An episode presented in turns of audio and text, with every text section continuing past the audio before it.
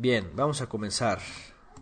Vamos con nuestra siguiente clase de la serie Yeshua, el profeta al cual oír. Bueno, recordemos que esta serie eh, hace énfasis en esta faceta del Mesías, ¿verdad? El profeta que iba a ser enviado de entre el pueblo, como Moisés, de las características de Moisés. Eh, eh, incluso la carta de los Hebreos dice que es superior a Moisés mismo, superior a Moisés mismo. Y, eh, y que pues en el libro de Juan seguimos viendo esta faceta también profunda en el testimonio de Juan. y vamos al capítulo número 6. Vamos al capítulo número 6. Bueno, las clases pasadas ciertamente eh, Yeshua nos ha registrado palabras importantes, especialmente en el capítulo este, 4 y 5. Aprendimos cosas bastante, bastante elementales que nos enseñan a ser verdaderos servidores, justo como lo, que hablábamos ayer, ¿no? En el, diálogo, en el diálogo de la samaritana lo aprendimos y justamente ayer lo vimos. Eh, la, el verdadero servicio al Creador no, nunca fue nunca fue necesariamente a través de, de ministros terrenales, ¿verdad? Dijimos en clases anteriores que Adán y Eva ¿A qué iglesia iban? ¿O a qué sinagoga iban? A ninguna. a cuál iba Jesucristo? ¿Verdad? Ninguna. ¿Pero a cuál iba Jesucristo? ¿A cuál iba el Mesías? ¿A cuál iglesia iba el Mesías? Pasaba por las sinagogas, pero en realidad él enseñaba en dónde? En el monte, en, en donde llegaba, es más, un día se subió una lancha, dice, y ahí estaba la lancha. Y toda la gente estaba al raso alrededores. Iba de camino y enseñaba en los montes, enseñaba en las aldeas, enseñaba, vamos, cuando llegó, cuando iba, y justamente lo acabamos de ver, ¿no? Con la samaritana. Dice que iba a Galilea y de pronto llegó al pozo de Jacob. ¿Y qué pasó ahí? Viene con la samaritana y después la samaritana va y corre y vienen todos los demás. dice que se quedó dos días enseñar ahí. Entonces realmente enseñaba en todos lados. Y ahí estaba diciendo él, viene ahora y ahora es que ni aquí ni allá, sino que los verdaderos servidores en espíritu y en verdad. ¿no? Entonces aprendimos eso apenas. Es decir, a lo que voy es, vamos enlazando lo que Juan, ahora recuerden que dijimos que Juan, cuando va relatando, no lo hace cronológicamente, no necesariamente. ¿Se acuerdan? Porque dijimos que, dijimos que después de las bodas de Caná, este, ¿Dónde está este texto? Ah, viene el relato de, de, la purificación del templo, en el capítulo 2.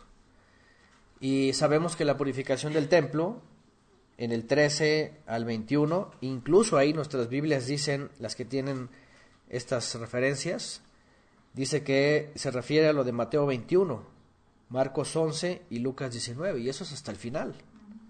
Eso es cuando ya Yeshua ya sube a Jerusalén y es el año que va a morir.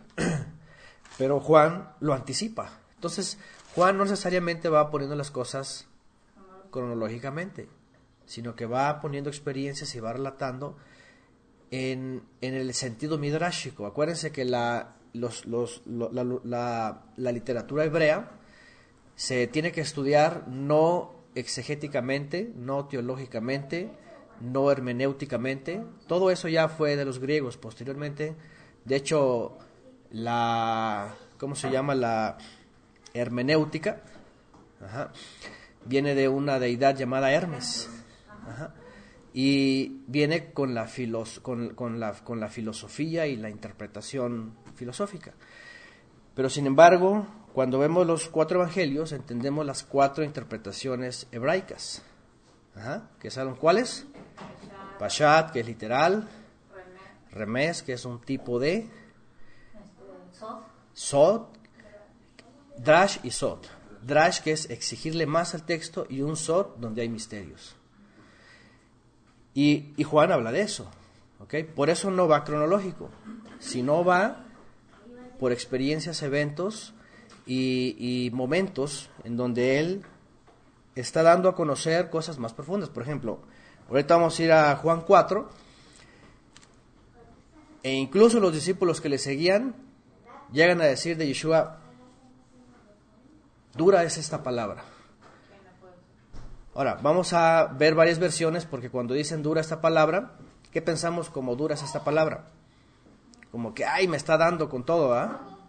Pero no, en el contexto hebreo, en el contexto hebreo incluso traducido al griego, si vamos a ver varias, versiones, lo que, lo que dijeron ellos no es de que, ay, qué duro me está dando, sino qué difícil es de discernir y entender las palabras que él habla. No las explica, sino que está hablando en parábolas misterios. Aquí está el Sot, ¿no? Aquí está el Sot. Entonces, eh, cuando Yeshua habla o cuando, o cuando Juan registra este tipo de expresiones, él quiere ir más allá. Va a los misterios, ¿no? Por eso también ya hablamos sobre lo del templo. Destruir este templo yo lo voy a levantar en tres días. La escritura nos hace alusión a que en ese momento no se dieron cuenta a qué se estaba refiriendo. Dice que sus discípulos después supieron que se trataba de su resurrección. Y entendieron después, dice, dice después que entendieron la palabra, dice, y también entendieron la profecía, es decir, lo que estaba escrito. Entonces Juan nos lleva a exigirle más al texto, exigir más al texto. Y es por eso que eh, no es la recomendación lectura así ligera, ¿no? sino una lectura más profunda. Juan capítulo 6, Ah, al final del 5, acuérdense que estudiamos eh, una serie de expresiones que Yeshua mencionaba sobre los, los israelitas, el creer y no creer. Finalmente los lleva a Moisés, hablamos en el 5.46. Dice, si ustedes le creen a Moisés, a mí también me van a creer porque Moisés escribió de mí. ¿Se acuerdan? Yeshua también le dijo a los discípulos cuando iba camino a Emaús en aquella ocasión les dijo este eh, duros y, duros de corazón y tardos para oír, ¿verdad? Porque dice que les abrió las escrituras desde Moisés y todos los profetas y los salmos y les enseñaba todo lo que ellos hablaban de él. La clase pasada hablamos justamente de eso y dijimos cómo también el sistema religioso eh, reinterpretó o creó una figura mesiánica que la mostró al mundo y, que dijimos que está bien distante del Mesías de Israel. Bien distante desde el nombre, características, forma, vestimenta, apariencia, enseñanza, todo es bien distante. Tan distante como los dos mil años que han pasado desde entonces hasta ahora. Y que por eso ese tipo de, de textos nos enseñan a ver que el Mesías hablaba, pues básicamente, dentro de un contexto, en un pueblo, cultura, pensamiento. Eh, y aquí también él menciona por eso esto, eh, Juan 5:46, lo vimos la semana pasada. Si creyeran a Moisés, a mí también me van a creer, porque Moisés escribió de mí. Pero si no creen en sus escritos, ¿cómo creerán en mis palabras? Si no creen en sus escritos, ¿cómo creerán en mis palabras? Y hoy día la religión enseña, tú crees en esas palabras, pero no crees en lo que dice Moisés. Pero a ver, espérame, si el Mesías está diciendo, si Moisés habló de él y están conectados, ¿cómo voy a desligar a Moisés del Mesías? Entonces no es el Mesías verdadero, es un Mesías fabricado por la religión. Bueno, hay muchas cosas que hemos hablado sobre esto. En el capítulo 6 dice después de estas cosas. ¿Qué nos hace pensar después de estas cosas? Como si que inmediatamente después, ¿no? Enseguida de eso pasó lo otro, ¿no? La verdad es de que no. Cuando vemos esos textos, y lo vamos a ver más adelante, por ejemplo, en, el capítulo 6 dice que se acercaba la, eh, la Pascua, Pesach. Fíjense, nada más les voy a poner un ejemplo. 6.1. Después de estas cosas, Yeshua se marchó a la ribera opuesta del mar de Galilea, en Tiberias, y lo seguían grandes multitudes porque veían las señales que hacía en los enfermos. Entonces Yeshua subió al monte, se sentó ahí con sus discípulos y estaba próxima ¿Qué? Pesaj. Ahora, los traductores ya sabemos que aquí hay un problema. Porque cuando nosotros leemos, estaba próxima la fiesta, la fiesta de Pascua de los judíos, lo primero que empezamos es a ver, espérame. ¿Quién escribió esto y por qué escribió así? ¿Ok? Estaba próxima la fiesta de la Pascua, dice esta versión, de los judíos. Pregunta, y ayer lo, lo aprendimos, ¿verdad? ¿La fiesta son de los judíos? No, Levítico 26 dice que son del Eterno. Dice que son del Eterno. ¿Por qué no dice estaba cerca? Porque ahí dice. En Éxodo 12 que leímos ayer dice Pesaj del Eterno celebrarás. Moisés le dice al pueblo. Entonces, ¿por qué el autor aquí no le pone estaba cerca la festividad de Pesaj, la, la fiesta del Eterno? Bueno, ya sabemos y empezamos a ver que a través de los siglos los copistas, y sobre todo de origen griego, empezaron a hacer sus modificaciones. Y ya sabemos que hubo, que hay, como dicen por ahí, monje escondido. ¿Verdad? ¿Por qué? Porque las traducciones que tenemos, la mayoría, pues obviamente, por ejemplo, la Reina Valera, ¿de dónde viene? De dos monjes. Dos monjes que hicieron la traducción y obviamente bajo su mentalidad. Pero anteriormente, siglos antes también, habían hecho sus traducciones y obviamente ya le daban una connotación así, ¿no? Bueno, nada más les iba a poner este ejemplo. Estaba próxima la fiesta de los judíos, dice aquí. Ahora, avance un poquito el capítulo 7.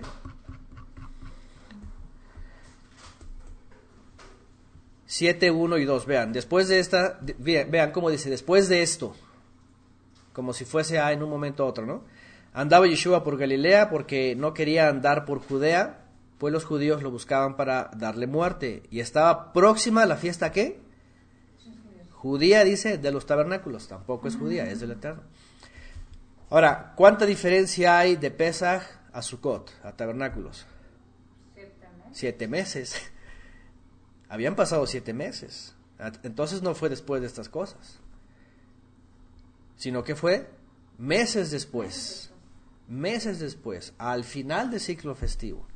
¿Se dan cuenta? Entonces, bueno, a lo que voy es de que eh, tanto el escritor como los copistas después, eh, cuando trataron de... Fíjense nada más aquí la diferencia. Bueno, por ejemplo, cuando alguien jamás ha sabido de cuáles son las festividades del Eterno, cuándo se festejan, cómo se sitúan, podría pensar, bueno, es la, es la Pascua y después, ah, pues a lo mejor tabernáculos es la próxima semana, ¿no? Cualquiera pensaría así, ¿no? Yo hubiera pensado así. Hace 25 años yo hubiera pensado así. Y, pero no, aquí decimos, bueno, ha pasado bastante tiempo, ¿no? Ha pasado, pues, siete meses. Entonces, bueno, solamente quería mencionar eso también para tratar de ver que Juan, pues, finalmente no va de forma cronológica, así dando tantos detalles, simplemente está hablando de acontecimientos y de expresiones de Yeshua que son claves. Bueno, regresamos capítulo 6, verso 1. Nuestras, nuestras Biblias tienen el título, algunas, otras no. Esta que tengo solo leyendo acá no tiene. La, la Reina Valera sí tiene el título. Alimentación de los 5000. Hace una alusión a Mateo 14, 13, 21, Marcos 6, 30 al 44 y Lucas 9, 10 al 17. Acuérdense que estas notas ya las agregan los copistas también y los nuevos traductores, porque la Biblia original o los textos originales no tenían títulos, no tenían títulos, eran textos corridos, ni capítulos ni versículos, eran textos corridos. Pero al menos aquí ya, eh, en esta versión ya dice que se refiere a eso, ¿ok? Está hablando de la alimentación de los 5000. Y si ustedes se dan cuenta, ahorita vamos a ver el texto, no da detalles como en Mateo y en Marcos, que cuando estudiamos eso, vimos unos detalles este, midrashicos, también es decir, de- con parábolas, ¿no? De, qué es lo que podía significar. Bueno, vamos a comenzar. Dice que después de aquellas cosas, lo que había ocurrido antes, pasó un tiempo, se marchó Yeshua a la ribera opuesta al mar de Galilea, en Tiberias. Dijimos que dónde estaba antes. No, en el capítulo 5.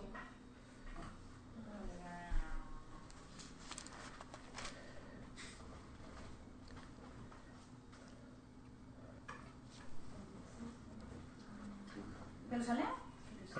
Ajá. Dice en el 5 que estaba en Bethesda. ¿Se acuerdan que el 4 estaba en Jerusalén? De hecho, había ido a una festividad. Subió, dice que, que pasó por, por Samaria. Ahí fue con lo de la, de la mujer este, samaritana. Y después siguió su camino. Y en el capítulo 6, entonces ya nos dice a dónde llegó. ¿Verdad? De Jerusalén fue a Galilea. Y también, este, Ah, bueno, dice que fue al mar opuesto, que es en Tiberias, porque estaba eh, Nazaret, Capernaum, a las orillas del mar de Galilea, y del otro lado estaba Tiberias. Por eso que dice que después se pasa de un lado a otro. Y bueno, dice en el 6.2, lo seguían grandes multitudes, ¿por qué qué? Porque veían las señales que hacía en los enfermos. Ya hablamos también de eso, de hecho recientemente hablamos de eso, las multitudes que le seguían. ¿Por qué le seguían?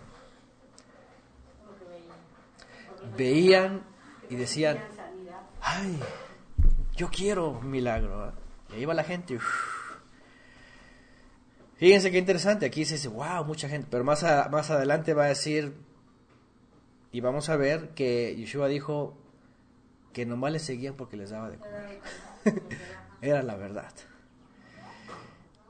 Y dice que a partir de ahí muchos le dieron la vuelta y se fueron. Ya no quisieron.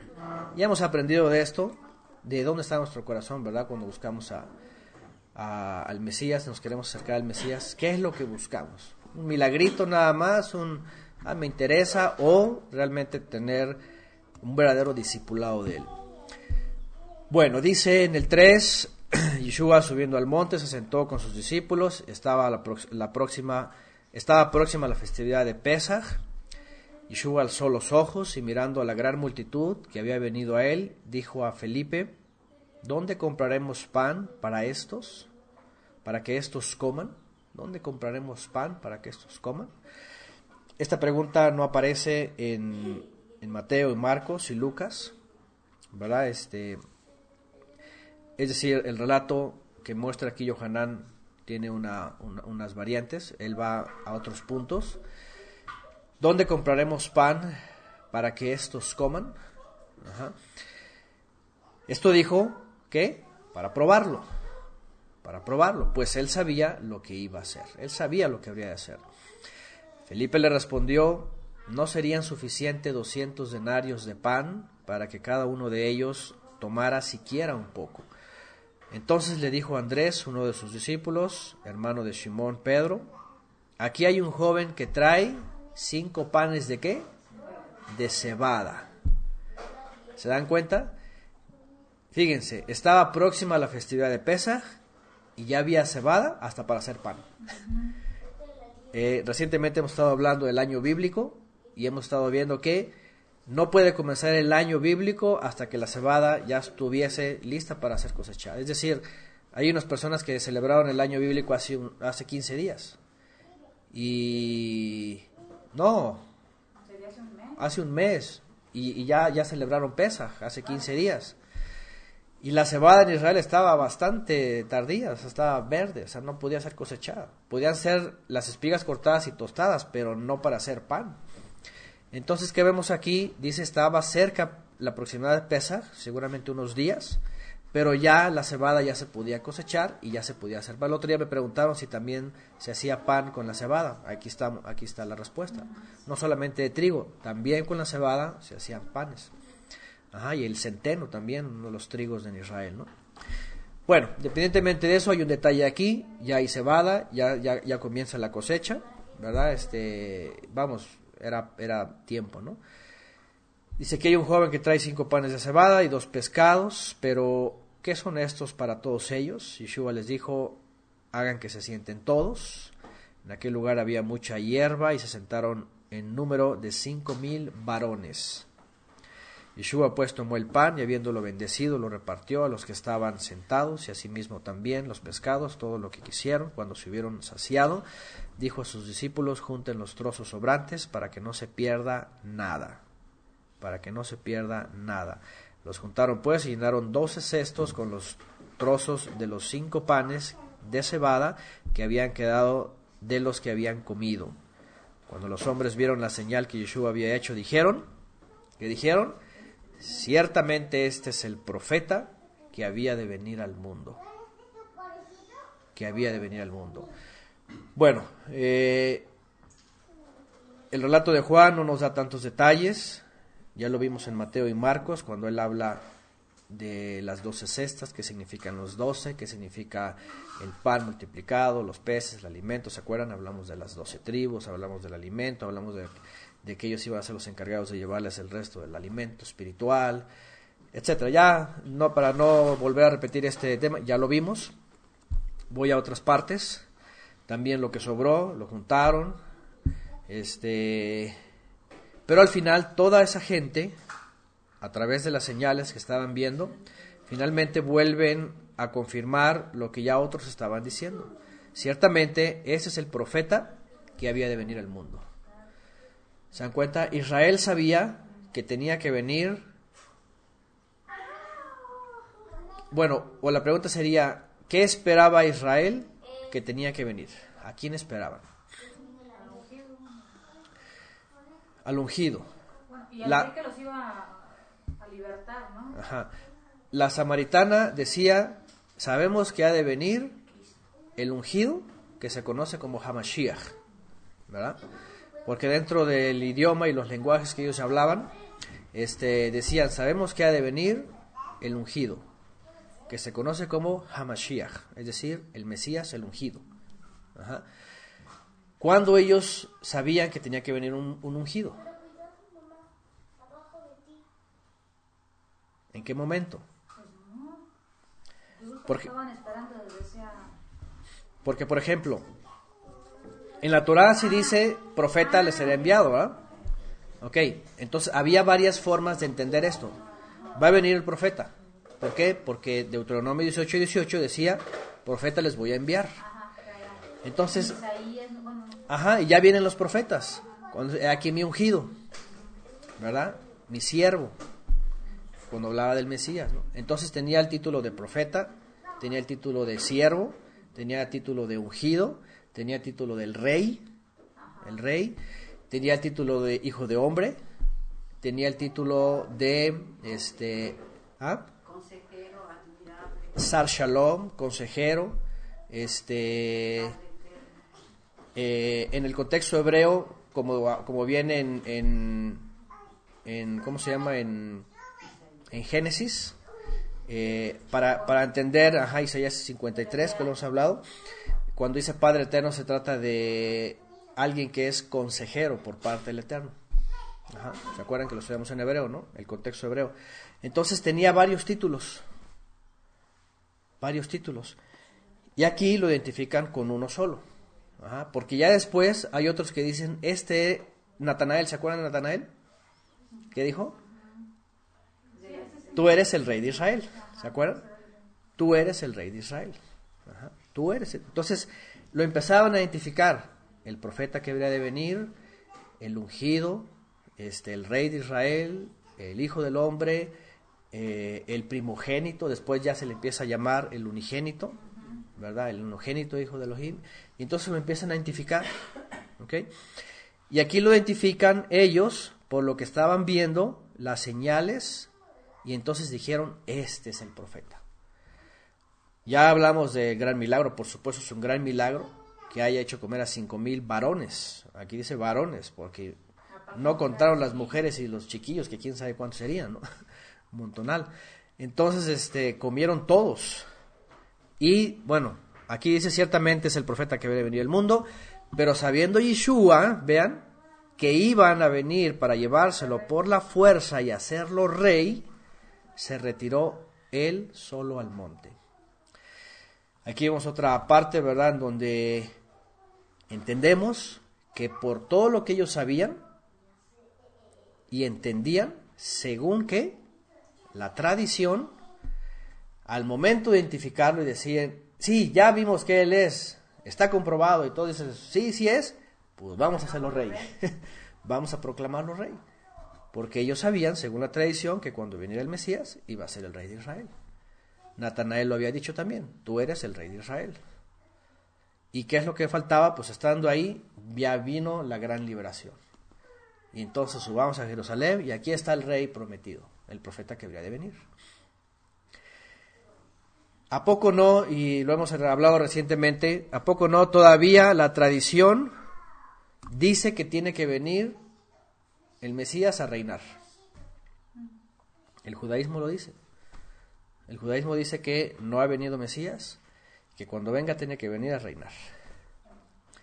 Y luego viene el cristianismo dispensacionalizado, dispensacionalista, que dice que cuando regrese el Mesías va a venir a reinar, que va a instaurar su reino en Jerusalén y que va a reinar ahí a todas las naciones desde Jerusalén, ¿verdad? Desde el templo y entonces todos se van a someter, que va de hierro y todo esto. La pregunta es, ¿será que sí? Si ya reina, dice la escritura que él es rey. Desde el momento que, que cumple su obra, dice que el Eterno lo exalta y le hace heredero de todas las cosas. Y le dice que le da el poder en el cielo y en la tierra. Y pone a sus enemigos debajo de sus pies. Y al final Yeshua dice que su reino, ¿qué? No es de este mundo. Pero entonces, pero ya reina. Pero la forma en que los hombres lo veían era diferente a lo que el Padre le estaba proponiendo. Entonces, ellos lo iban a tomar a la fuerza. Ahora, vamos a analizar, porque aquí Juan nos da otra perspectiva de las personas que le estaban siguiendo en Mateo. Mateo da más detalles del milagro y da, nos da indicios de, que, de qué es lo que eh, eh, significaba espiritualmente también, el alimento, las dos, el pan, los peces, la multiplicación. Y ya aprendimos esto. Pero Juan no se va a esos detalles. Juan aquí nos va a mostrar eh, el tipo de persona que eran, en realidad ellos. Número uno, le seguían por las, por las señales. Le seguían por las señales. La clase pasada justamente hablamos de esto. Y incluso le puse la clase pasada, le puse el nombre de eh, ver para creer o creer sin ver. ¿Se acuerdan? ¿Qué es lo que la gente, incluso después la escritura dice, ¿no? Dice, este, los judíos piden señales y los griegos buscan sabiduría. y aquí nos muestra un tipo de personas que le seguían por lo que veían. ¿Cómo dice la escritura? Que la fe viene por el ver. Por el oír. Por el oír. El oír la palabra de Elohim. Y cuando Juan nos empieza a decir, y vienen multitudes, veían lo que hacían, y, venían enfermos a ser sanados, este, les da de comer, eh, y luego dice más abajo, y le identifican como el profeta, lo primero que dicen es, vamos a hacerlo rey. Y eso nos traslada a la conducta del pueblo de Israel en la época de Saúl. ¿Se acuerdan? ¿Qué pasó con los israelitas? Vieron mal testimonio de Samuel, dijeron tus hijos así asado, ¿sabes qué? Danos un rey como tienen las naciones. Y lo vamos a proclamar rey, wow, y ahí está el, el rey de Israel. Y ellos traían otra vez el mismo, la misma estructura de pensamiento, ¿no? No habían sido sus mentes renovadas. Y si queremos ver al rey físicamente sentado en su trono con su cetro y sus, y sus consejeros y ¡boom! Un reino poderoso. Es decir, ellos se dejaban ir por la vista, eran saciados solamente las emociones y órale, el rey ya está aquí, órale. Dice que los, los sabiendo que Yeshua que los iban eh, que, iban a venir para llevárselo a la fuerza, aquí dice. A la fuerza lo iban a tomar y lo iban a hacer rey, él se retiró. Se escurrió se escondió y se desapareció de ellos. Luego dice, cuando llegó la tarde, sus discípulos descendieron al mar y habiendo abordado una barca, navegaron a la ribera contraria, a Capernaum, del oriente hacia el occidente. y dice, cuando ya había oscurecido, Yeshua no había llegado a ellos. Y el mar se embraveció contra ellos a causa de que soplaba un fuerte viento, y habiendo remado como unos cuatro o cinco kilómetros, vieron a Yeshua caminando sobre el mar. aproximándose a su barca y se asustaron. En otra parte dice que se asustaron porque vieron que pensaron que era un, un fantasma, ¿verdad? Un espectro, dice en algunas versiones. y dice, pero Yeshua les dijo, ¿qué les dijo? No tengan miedo, soy yo. Aquí estoy. Se identifica. Bueno, hay unas versiones, y aquí vamos a entrar en el tema que, que también lo vamos a hacer más adelante, ponen en algunas, porque yo comparé las versiones y no todas las versiones dicen yo soy, coma, no tengan miedo. Otras dicen eh, no se atemoricen, soy yo. ¿Cuál es la diferencia de yo soy y soy yo? ¿Cuál es la diferencia? En el Antiguo Testamento, cuando Moisés le dice, ¿cómo le va a decir que te llaman? Dice, Sí, pero en el hebreo es muy diferente. No, fíjense, si vamos al griego, es como les decía ayer. Pero los otomíes no pueden ir al griego. Pero les es necesario. Por ejemplo, ayer, ayer decíamos esto. Pecado.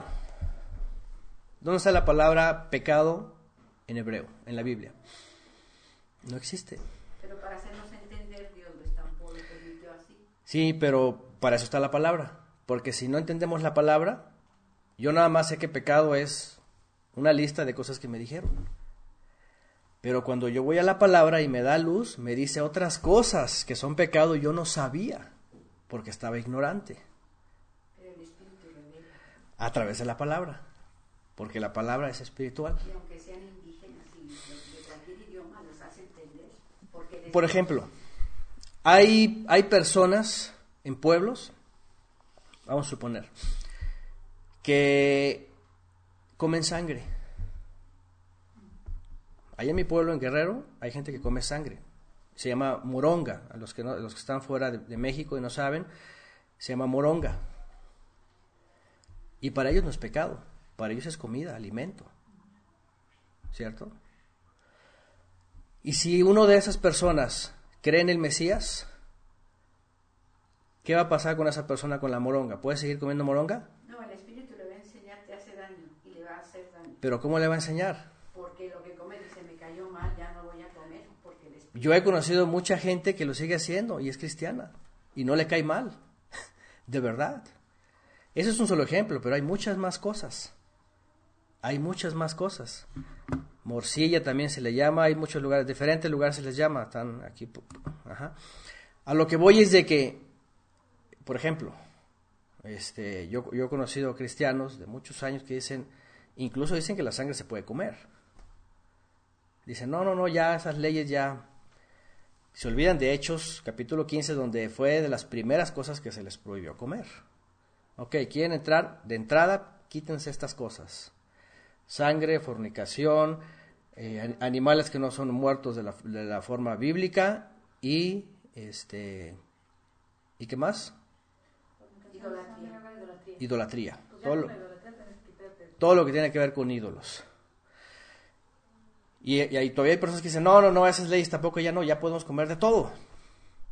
Entonces, algunos creen, y, es parte de su dieta y no les hace daño, de verdad no les hace daño.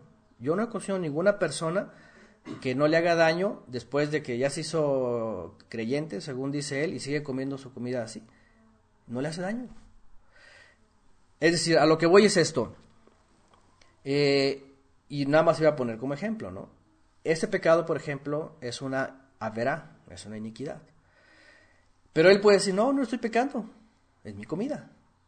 Pero cuando va a la palabra y lo entiende, dice, estoy pecando. Y ya sabe que es pecado. Pero mientras no vaya a la palabra, no lo va a saber. Ahora. Saulo de alguna manera se lo dijo, porque yo no conocía el pecado. Si no, o sea, si no fuera por la Torah, no, no, se sabe qué es pecado. Y así ya sé que soy transgresor. Y cuando ya entonces viene el, el, el sobre mí, el, aliento santo, dice, dice Yeshua, ¿cuál es el propósito del Espíritu? Llevarnos a toda verdad. A toda verdad. Y ya cuando veo toda la verdad digo, ya sé qué estoy haciendo. Ya no lo voy a hacer. Bueno, ese era un ejemplo. Cuando yo voy al yo soy y les dije, ¿cuál es la diferencia entre el yo soy y soy yo? Sí, porque ese, es a mí, ¿verdad? hay tres formas en el hebreo que siempre traducen yo soy al latín o al español o al griego. En griego todas las veces, aunque sean diferentes, es ego y mí. Ego y mí.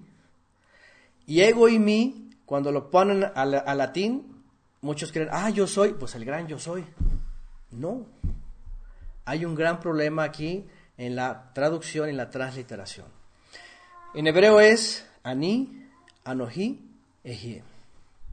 Y estas cambian. Yo no puedo decir, por ejemplo, yo les he dicho en hebreo, ¿verdad? Cuando alguien se presenta en, en hebreo, este, eh, y, dice, por ejemplo, yo soy Antonio, Ani Antonio. Yo soy Antonio. Pero yo no puedo decir Anojí Antonio. O mucho menos puedo decir Ejí Antonio. Es un pecado, es una blasfemia. ¿Me entienden? O sea, yo no puedo decir, este, yo existo, Antonio. O sea, yo soy el eterno. No puedo decir eso. Porque Ejí solamente es él.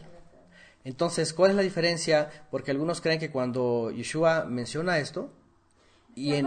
perdón, perdón, pero hay otros en la Biblia que dicen yo soy.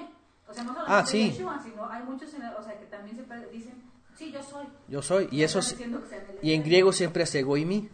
Ajá. Entonces, cuando, cuando el Eterno se, se manifiesta a, a Moshe, no le dice yo soy. Le dice existo. Y cuando dice Anoji Elohim o Anoji eh, Eloheja, ahí dice yo soy el poderoso. Pero él puede decir Ani, Anoji, Ejie. Pero un hombre no puede decir eso. Entonces, a lo que voy es esto. Cuando vemos las traducciones al, al, al griego, que después pasan al latín, y algunas pasan al alemán o al español, y luego al, al alemán o al inglés, y luego al español, eh, carecen de todas las definiciones hebraicas. Entonces, cuando yo les dije, ¿cuál es la diferencia entre yo soy y soy yo? La diferencia es de que cuando el traductor pone yo soy, aunque algunas versiones dicen soy yo, soy yo es para identificarse. Es decir, no tengan temor, soy yo, soy el Mesías, soy yo, no soy un fantasma, no soy un ente, no soy un espectro.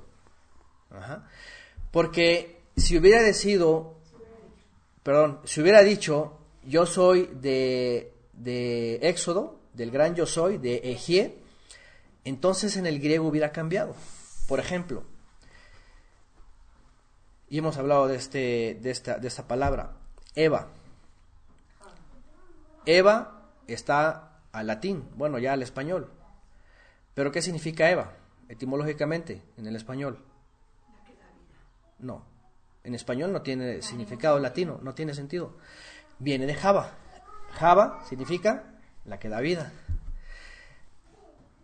¿Qué hacen con Java al griego? ¿Cómo le ponen al griego? Zoe. Zoe. Fíjense la diferencia. Al griego no buscan en Java pasarle como Java o como Eva sino que buscan la palabra específica para Java al griego Zoe, que es la que da vida. ¿Qué les parece? Pero lo hicieron ahí, pero no en todos los casos lo hacen. ¿Por qué? Porque aquí ya tiene que ver con una percepción dogmática de las palabras y las expresiones para atribuirles un sentido que el dogma quiere, pero no necesariamente lo que el texto quiere decir. Entonces, eso es a lo que iba. Cuando aquí Yeshua dice, eh, no se atemoricen, eh, soy yo, se está identificando ego y mí. Porque de otra forma, entonces en el griego hubieran buscado la expresión hebraica de ejie, sherejie, el famoso yo soy el que soy, ¿no? O yo soy. Tampoco él dice anojí.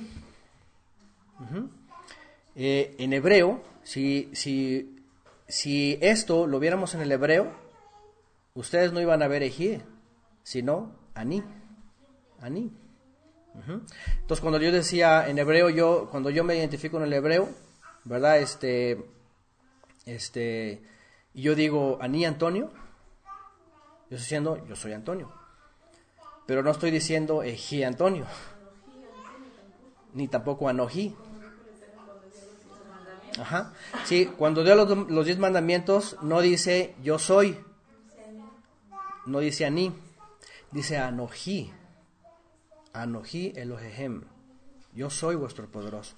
Pero ella toma esa particularidad del Creador. ¿Cómo se identifica él delante de su pueblo?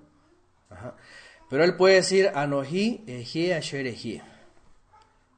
Anoji quiere decir yo soy, pero él es el que es. ¿Qué se traduce literalmente? El verbo ser estar. Pero en realidad en hebreo lo que está diciendo es el que existe, el que siempre ha existido, el que no tiene ni principio ni fin. Entonces, esas expresiones en, en, Juan, que seguido las vemos y las vamos a ver más adelante también cuando lo van a arrestar, ¿se acuerdan? Que, que van a buscarlo los romanos y yo soy. entonces ya empieza la teología, ya ven, el gran yo soy. Otra vez lo mismo, no hay que confundir el ego y mí con Aní, Anojí y Ejí. Y vamos al texto crítico y empezamos a ver que la circunstancia era otra y no necesariamente que estaba diciendo Ejí, porque pues de entrada este, lo hubieran traducido como debe ser. Entonces, bueno, a lo que iba pues finalmente es de que eh, él se identifica ahí. Ahora. Bueno, y a lo mejor, bueno, eh, en estas, en estas conclusiones, ¿de dónde viene el creer que el Hijo es el Padre, no? Que, que, ya lo traían las culturas este, paganas, ¿no? O sea, Jesucristo De las traducciones, de las traducciones. En el primer siglo, es más, nosotros cuando vemos la escritura, cuando vemos la escritura, es más, más adelante aquí viene un texto donde dice él claramente quién es. Hay un texto donde dice él claramente quién es. ¿Cuál es el problema cuando justamente nos encontramos con una serie de traducciones por varios siglos y empiezan a cambiar las expresiones originales hebraicas que no las comprenden en el griego y las empiezan a transliterar en otro sentido. y, pero, por ejemplo, viene del griego, ¿por qué? Porque ellos sí hacían al Hijo Dios, como, como en Egipto. Sí hacían A, a, a, Horus, Osiris, ¿no? los, o sea, todas esas civilizaciones al Hijo lo Claro, los mismos emperadores romanos eh, los deificaban. Ya desde ahí, o sea, Julio César, por ejemplo, era un dios hecho carne. Entonces la mentalidad grecorromana lo primero que pensaban es de que, eh, por decirlo, una entidad espiritual en la tierra ya era divinidad. Por ejemplo, le pasó a, a Pedro y a Apolos, ¿no? Era, no eh, ¿Quiénes eran? Pablo ah, y Apolo.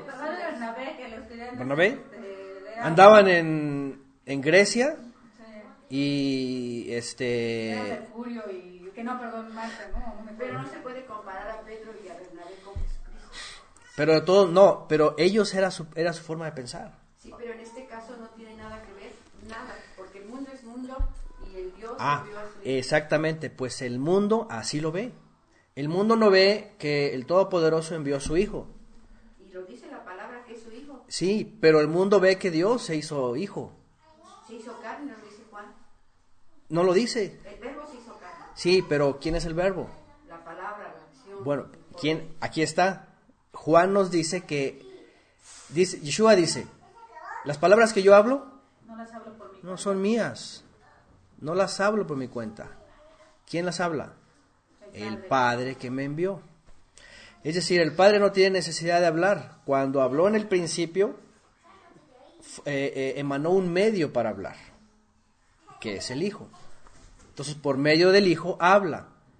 Y al principio, cuando el Padre hablaba por medio del Hijo, esa palabra fue la que se hizo carne. Y en toda la escritura, aquí más adelantito vamos a ver un texto donde dice quién es Él, por qué viene, este, quién lo envió y cuál es su propósito. Aquí lo va a decir, ahorita vamos a llegar ahí, ahorita vamos al final.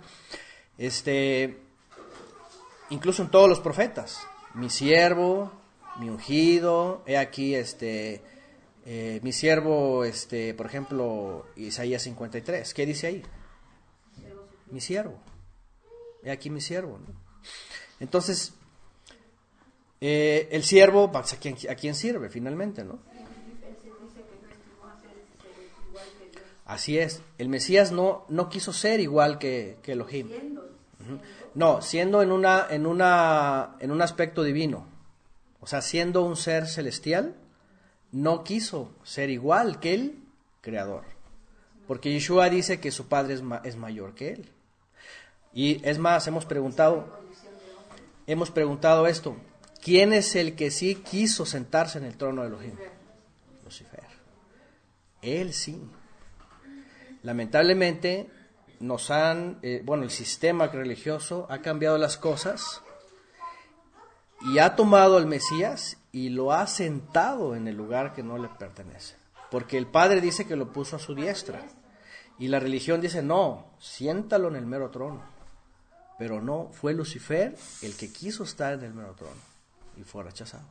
Bueno, vamos a lo que ahorita estamos aquí. Finalmente, pues a lo que voy es de que el texto griego tiene un gran problema cuando traduce eh, soy yo y al latín le ponen yo soy, aunque es ego y mí.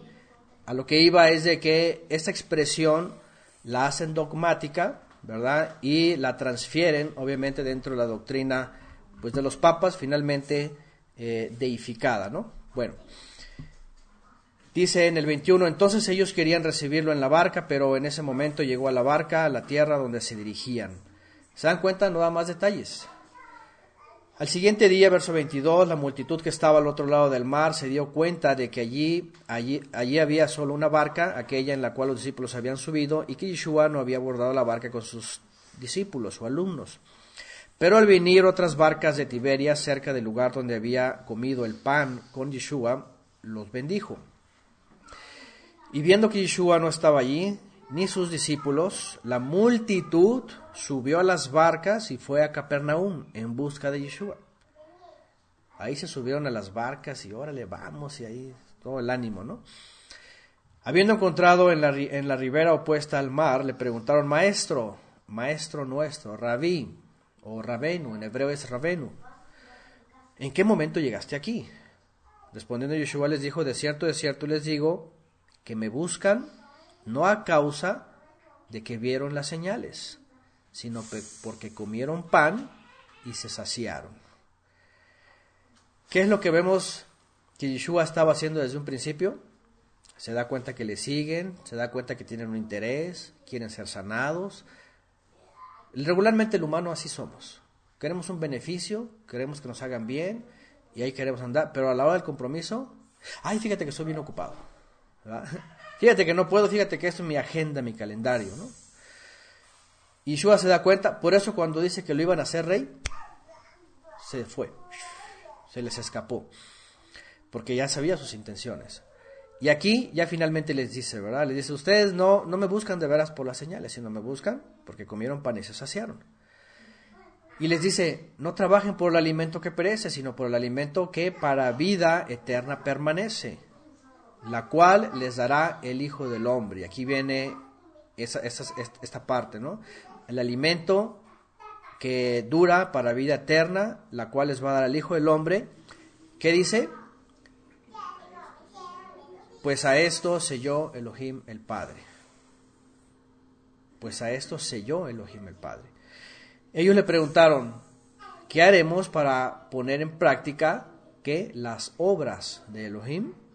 Yeshua respondió diciendo, esta es la obra de Elohim, que crean en el que qué?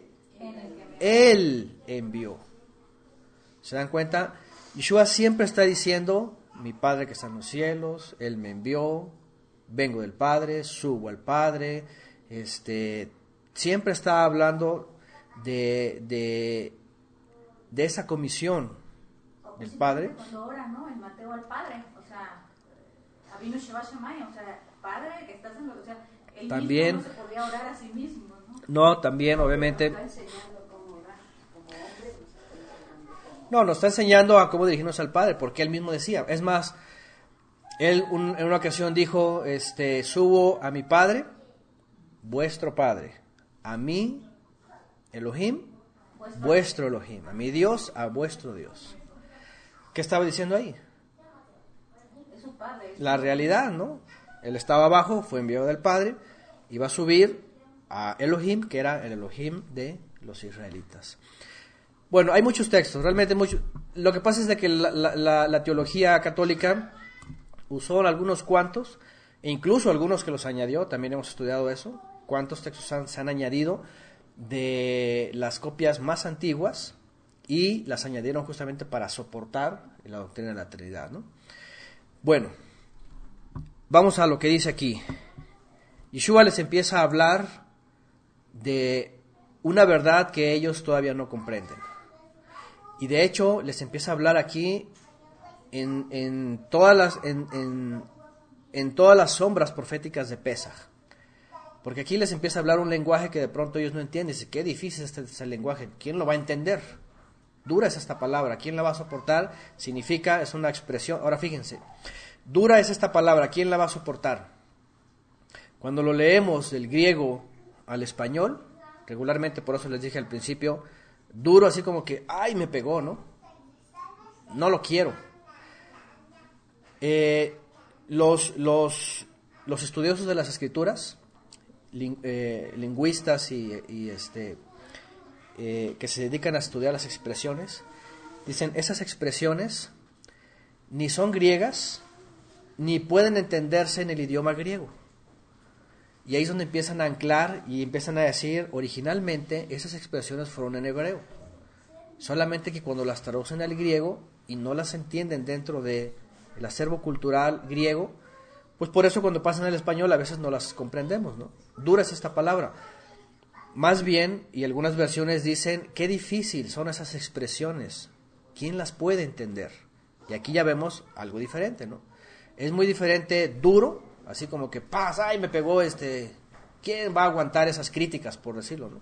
A decir, ay, qué difícil es esta palabra, esa expresión. ¿Quién las puede entender? Es muy diferente. Cuando él empieza a hablar de la verdadera comida, va a hacer alusión a Pesaj. Porque ¿qué pasaba en Pesaj? Cuando inmolaban el cordero, ¿qué hacían con él? ¿Comían? Se lo comían. Era consagrada esa comida y no la podía comer cualquiera. Si venía un extranjero que se añadía al pueblo, como hablamos ayer, tenía que hacer la conversión para comer esa comida sagrada, porque no era cualquier comida. Incluso cuando estudiamos Levítico y vemos los korbanot, los, las ofrendas que son los sacrificios, que se traduce como sacrificios, eh, nos damos cuenta que algunos de ellos solamente los comían los levitas. Otros los podían comer su familia y los siervos. Pero otros sí los podía comer todo Israel. Pero de ninguno lo podía comer ningún gentil, a menos que hiciera la conversión. Entonces, cuando vemos pesa y vemos que comían, y comían el cordero, y comían el pan sin levadura, aquí Yeshua les empieza a decir cuál es el verdadero pan y cuál es la verdadera comida, y qué significa su carne cuando Él es el cordero, y qué es comer su carne. Ya saben, porque otra vez el dogma, el dogma católico, ¿qué dijo? ¿Qué dijo el dogma? Transubstanciación. Este se convierte en la carne de Cristo y este se convierte en la verdadera sangre de Cristo. Y así se enseñó por cuántos siglos. ¿Quién sabe cuántos siglos? Desde el siglo IV, creo, quinto. Y luego viene la transubstanciación. ¿Sabían que Lutero hacía esto? Lutero, todos los reformadores, todavía 100 años después de la reforma, hacían esto. ¿Cómo que Lutero? Sí, Lutero todavía era mariano. ¿Qué es lo que hizo Lutero nada más? Protestar contra las, noven- las, la- las, las 95 tesis, ¿no? Pero realmente él sigue siendo un católico, nada más que separado del Papa.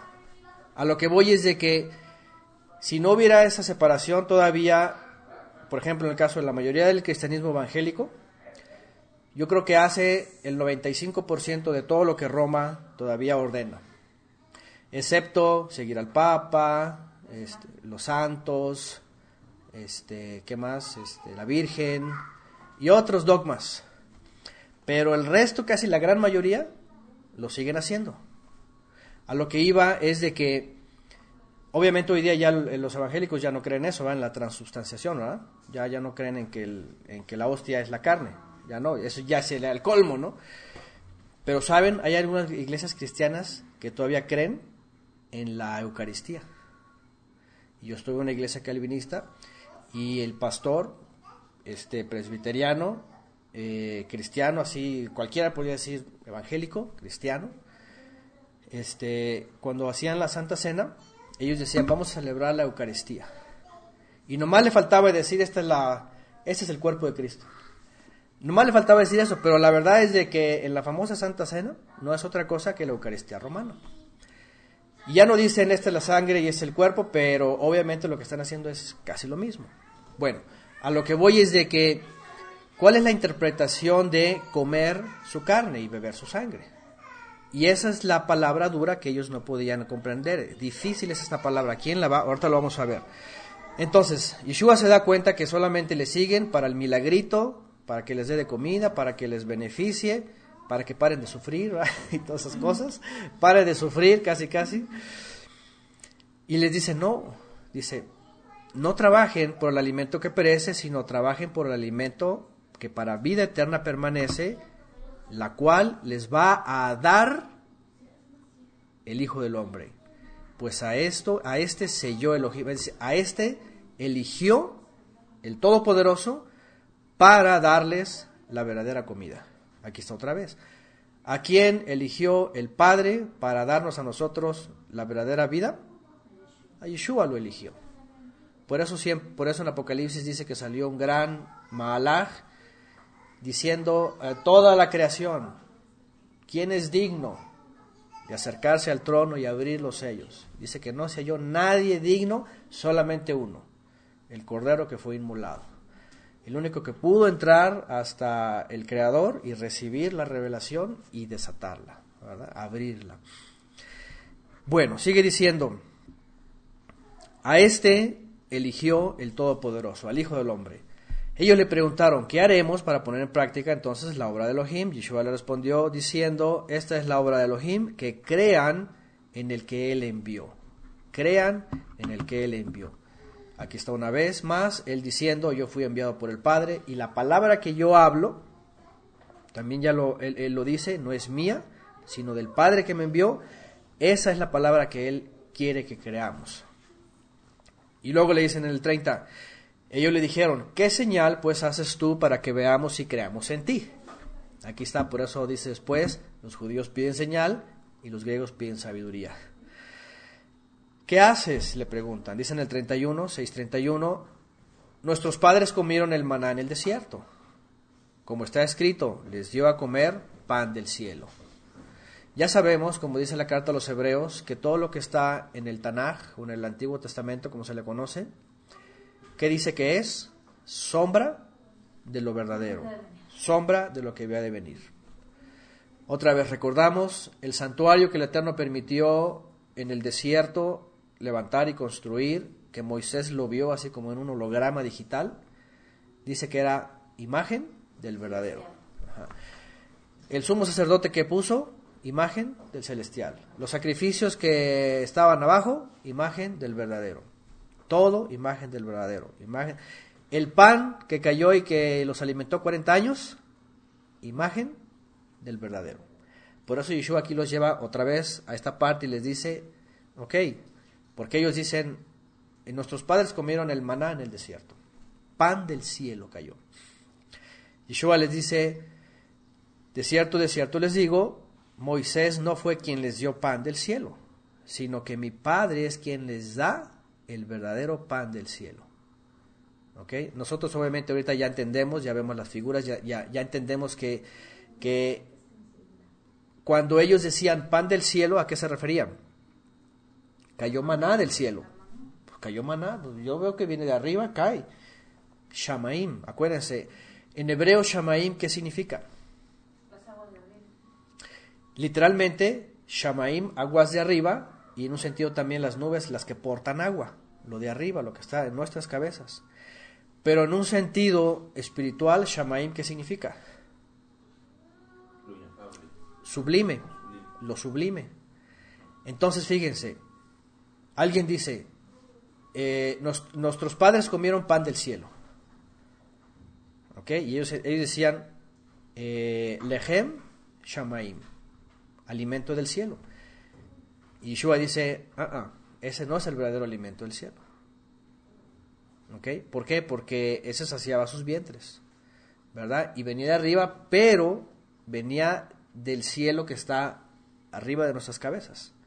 Pero cuando Yeshua dice no, ¿verdad? Este, eh, si, dice, mi Padre es quien da el verdadero pan del cielo, entonces aquí está hablando de otro pan, que no era el maná, y de otro cielo, que no era el que está sobre nuestras cabezas, sino que de lo sublime, de lo sublime del Creador, envía Él el alimento para nosotros, que es el verdadero, el cual va a decir aquí este. Dice en el 33, porque el pan de Elohim es aquel que descendió del cielo y da vida al mundo. ¿A qué se refería? ¿Quién es ese pan? Es Yeshua. Pero ¿es Yeshua para que no lo comamos? ¿Como caníbales? ¿Se dan cuenta? Y eso es lo que no se podía entender, ¿no? Cualquiera en aquella época no podía entenderlo. Si hubiéramos estado nosotros ahí, imagínense hablando Yeshua sobre comer su carne, ¿qué íbamos a pensar nosotros? Oye, pues este nos está invitando a canibalismo, ¿verdad? Que vamos a destazarlo y a hacerlo al fuego o qué, ¿no? Entonces, porque el pan que eh, el pan de Elohim es aquel que descendió del cielo, que es Yeshua, y da vida al mundo. Ellos dijeron, vean el 34, danos siempre de ese pan, Señor nuestro. Danos siempre de este pan, otra vez con el mismo pensamiento que terrenal. Oye, nuestros padres comieron pan del cielo. Y él dice, no, es Elohim el que da el verdadero pan del cielo.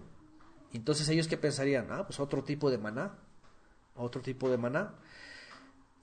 Y en base al tipo de persona que estamos viendo, pues en un sentido holgazana, que, que pues nomás le seguían para comer, pues la solución de ellos, pues danos de ese pan también, ¿no? Porque pues imagínense, si cae del cielo y, lo da el Padre, pues ya no vamos a tener que trabajar y vamos a comer siempre, ¿no? Así como que comida gratis. Entonces todavía ellos no, no entienden a, qué se estaba refiriendo, ¿no? Verso 35, Yeshua les dijo, yo soy el pan de vida, yo soy el pan de vida. El que viene a mí no tendrá hambre y el que en mí cree no tendrá sed jamás. Pero yo les he dicho que me han visto, pero no creen. Todo el que mi Padre me ha dado vendrá a mí, y el que a mí viene no le echo fuera porque he descendido otra vez de Shamaim, de lo sublime, no como el maná que caía de... de porque no el, maná no venía del espacio exterior, ¿no? No venía de, de la atmósfera, o sea, venía de... O sea, el Padre lo creó, lo formó arriba de nuestras cabezas, ¿no? Las nubes, no sé cómo lo haría Él, milagrosamente. Eh, y lo daba a Israel. Ajá. Entonces cuando dice aquí Shamaim, entonces no está hablando de lo que está sobre nuestras cabezas, sino de lo sublime. Sigue diciendo, ah, porque he descendido del cielo, Shamaim, de lo sublime, ¿qué dice? No para hacer mi voluntad. ¿Quién quiso hacer su propia voluntad? Satanás. Y Shua dice, yo no vine a hacer mi voluntad, sino vine para hacer la voluntad de aquel que me envió. Ahí está, otra vez. Y esta es la voluntad del que me envió, que todo lo que Él me ha dado, yo no lo pierda. ¿eh? Yo no lo pierda, sino que lo resucite en el día final. Porque esta es la voluntad de mi Padre, que todo el que ve al Hijo y cree en Él tenga vida eterna, y que yo lo resucite en el día final. Otra vez, lo vuelve a repetir. Y bueno, obviamente los está trasladando y les está diciendo, muy bien, ustedes saben, en la época de Moisés el Padre envió pan del cielo y luego les dice, ese no es el verdadero pan del cielo, el pan del cielo es el que da mi Padre y ellos de pronto se interesan. Es como la mujer samaritana, es lo mismo. ¿Qué dijo la, mujer samaritana? Cuando escuchó de que en el agua, si, si supieras quién te pide beber y le pidieras agua, dice, tú le vas a pedir agua siempre. ¿Y qué le dice ella? Ciertamente, oye, dame de esa agua, yo quiero de esa agua siempre. Pero también todavía pensaba que era un agua física que iba a saciar su sed para siempre. Como, el, como por decirlo, el agua de la eterna saciedad. ¿Verdad? Me tomo un vaso y ya no tengo sed jamás. Pero no, Yeshua le estaba hablando de la voluntad del Padre. Entonces aquí también ellos de la misma forma, ellos creían que también estaba hablando de una especie de alimento de maná que iba a enviar el Padre, ya no Moisés, sino el Padre, pero al final él les dice, no, se trata de mí, que el Padre me envió, ese es el alimento. El alimento es que crean en mí, porque Él me envió, y esta es su voluntad, de los que Él me dé, no se pierdan, sino que al final yo los resucite. Y aquí viene, por supuesto, el propósito principal para la humanidad cuando se habla de, la redención. Hemos dicho que cuando Adán y Java, o Adán y Eva pecan, eh, sabemos que pecar, y eh, transgredir, eh, los hace separarse del Creador. La presencia se, se, se retira, no puede habitar en pecado, en transgresión, se retira y les da medios para que ellos puedan lavarse y santificarse, pero todavía no pueden acceder, ¿verdad? Y les da sacrificios y les da todo lo necesario como una sombra para que entonces cuando Él envíe en eh, la verdadera solución, eh, el propósito final, por eso decía de la redención, es que esa separación, esa caída abajo, no nos hunda más, sino que en el día final nos reivindique, nos resucite, nos, nos regrese al estado original, al estado primigenio, ¿no? Que es vida eterna. Entonces, por eso dice eh, que esa es la voluntad de Él y el propósito de Él, que todo lo que sea dado no se pierda, sino que lo resucite en el día final. ¿Se dan cuenta? Ni siquiera estaba hablando de que el propósito tenía que ver con algo terrenal, con algo este, momentáneo en esta vida sino que de entrada lo primero que está diciendo, el alimento que yo traigo, que es la promesa del Padre, es para que tengan vida y en el día final la tengan para siempre, ¿no? Eternidad. Esta es la voluntad del Padre, 6.40, que todo el que vea al Hijo y cree en Él tenga vida eterna y que lo resucite en el día final. Ahora, si estamos hablando de esas expresiones que exigen más al texto, ¿qué significa que todo el que ve al Hijo, todo el que ve al Hijo y cree en Él. Porque si lo si lo vemos literalmente, ya nos pusimos en una gran desventaja. ¿Por qué? No lo podemos ver físicamente. Pero no lo podemos ver. No lo podemos ver. O sea, sí, todo es por fe. Ok, ahora, si lo vemos por fe, ¿qué es verlo por fe? ¿Una imagen? Porque, por ejemplo, la iglesia pues, ha hecho una figura, ¿no? De una persona con pelo largo y... La certeza de ¿verdad? Que todo el que ve al Hijo y cree en Él tenga vida eterna. Déjenme ver qué están diciendo por aquí en el chat.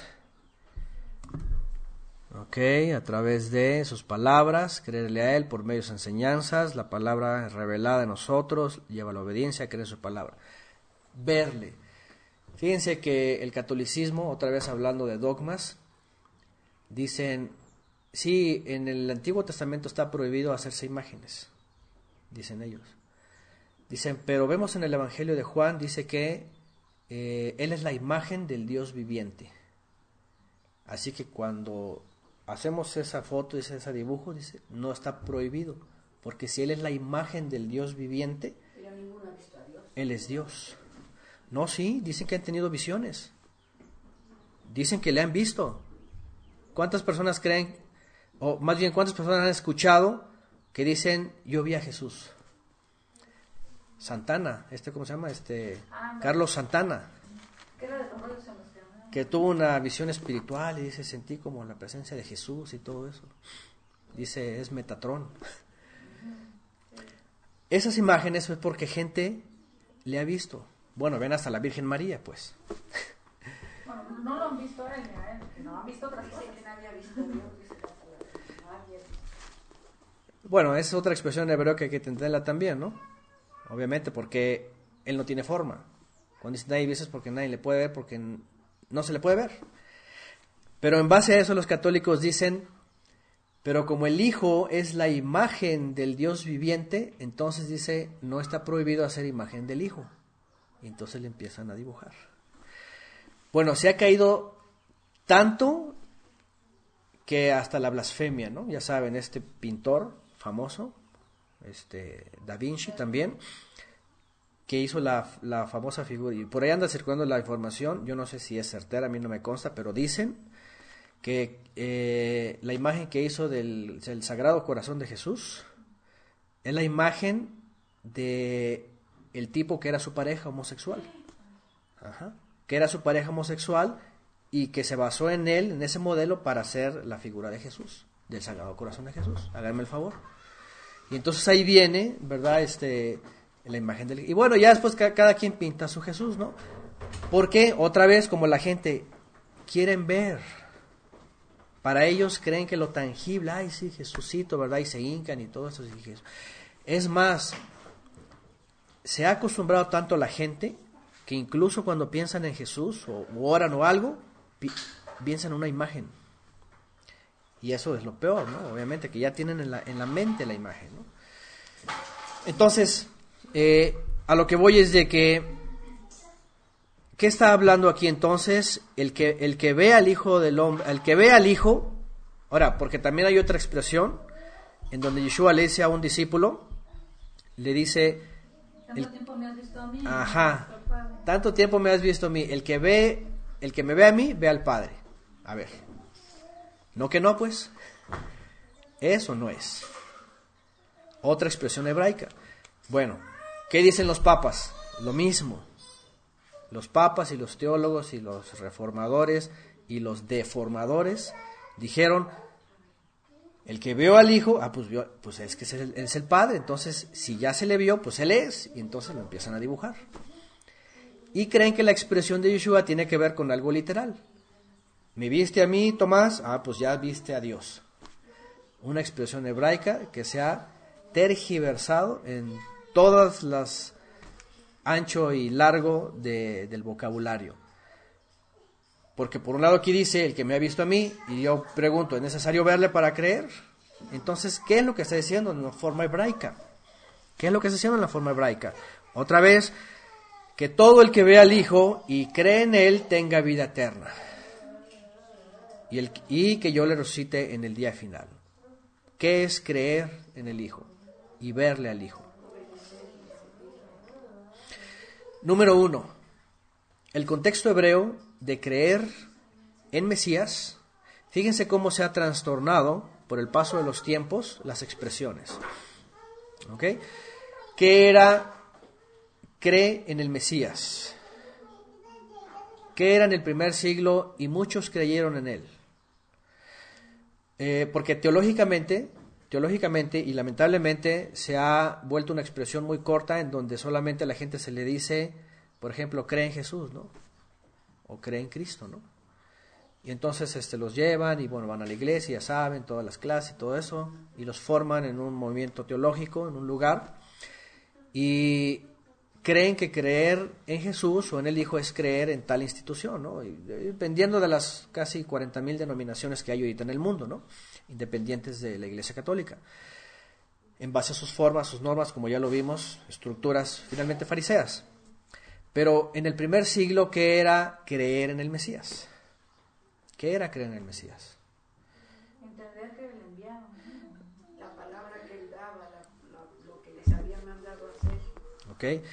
En el primer siglo era que cuando decían, Jineja Mashiach, he aquí el ungido, basado en Deuteronomio 18 y 18, que dice, he aquí, levantaré un profeta en medio de tus hermanos, como tú, Moisés, voy a poner mis palabras en su boca, y todo lo que yo hablare, el que no crea, que dice, yo le voy a pedir cuentas.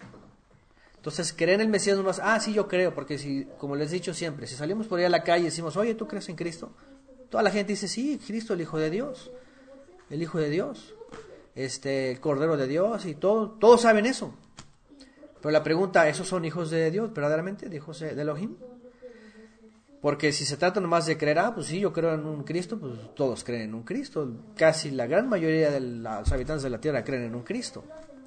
Pero en el contexto hebreo, cuando decían, eh, cuando dice hebreos para eh, que crean en todas las palabras que yo pongo en su boca, quiere decir, ahora sí que como, como lo hemos dicho en otras ocasiones, no es creer en Él, hablando en el idioma español, sino creerle a Él. Una cosa es creer en Él y otra cosa es creerle a Él. Igual, si salimos a la calle y le decimos a la gente, oye, ¿tú crees en, Dios? Va a decir la gente, sí, sí creo en Dios. Pero si le decimos, ¿pero tú le crees a Dios? Que es diferente, ¿no? Por ejemplo, si le digo a la gente de afuera, oye, ¿tú crees en Dios? No, pues sí creo en Dios. Bueno, ¿tú le crees a Dios? Por ejemplo, Dios dice que, eh, no sé, guarde su día de reposo. Ah, no, es que eso ya, entonces, crees en Él, pero no le crees a Él. ¿Me entienden?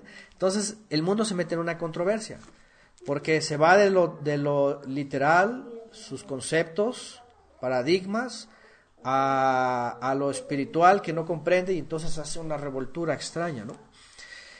Y era lo que pasaba en aquella época. Aquí vemos a unos discípulos tratando de comprender y tratando de decir, a ver, ¿quién eres tú? Ok, no te seguimos por la comida ya, pero pero queremos de esa comida para no tener hambre, casi como la, mujer samaritana, danos de esa agua. Pero Yeshua está diciendo, no, es que el alimento soy yo. Y entonces al final de cuentas, creer, fíjense, dice, al principio leí, leímos que le seguía mucha gente, que creyó en él, por las señales. ¿Se dan cuenta? Otra vez, le seguían multitudes que creían en él por las señales y después Yeshua les dice, ustedes no me creen por las señales, me siguen por la comida. Y les empieza a hablar del man. ¿Se dan cuenta cómo los empieza a llevar por el verdadero entendimiento que ellos le seguían?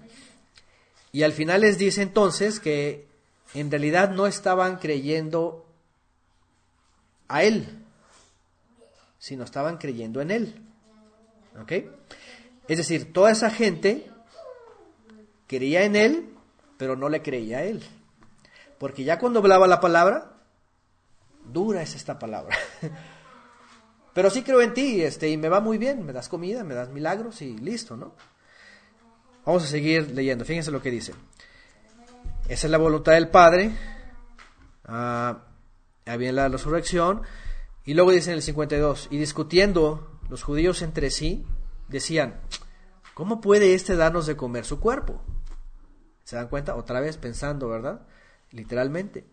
Yeshua le dijo, de cierto, de cierto les digo, si no comen el, si no comen el cuerpo del Hijo del Hombre y beben su sangre, no tendrán vida, eh, no tendrán vida vosotros mismos o en ustedes. Fíjense otra vez el texto. Si nosotros fuéramos unos neófitos y de pronto agarramos a la Biblia, ah, mira, vamos a leer Juan, ¿Cómo que está diciendo que nos comamos su cuerpo y su sangre? No me digas. Canibalismo. Cualquiera podría pensar eso, porque si lo lee literalmente, pues así, oye, espérame, tito, estás diciendo que... Y por eso el catolicismo, ¿verdad? Finalmente dijo, este es el cuerpo y esta es la sangre. Transubstanciación, y esto es, le llaman ellos este, eh, Eucaristía. Ya, cosas latinas y todo esto, ¿no?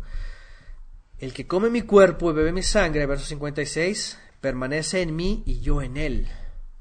Como el Padre viviente me ha enviado, fíjense en hebreo, Av Haim. Esto es elemental. En una parte Yeshua dijo, como padre, el Padre tiene vida en sí mismo, así le ha dado al Hijo tener vida en sí mismo.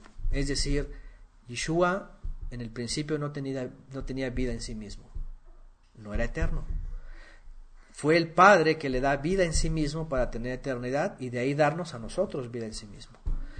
Aquí dice Ab Haim. Cuando lo entendemos en hebreo, cuando vemos esto en hebreo, estamos entendiendo que Yeshua le está dando el lugar al eterno como Ejie y Jaim.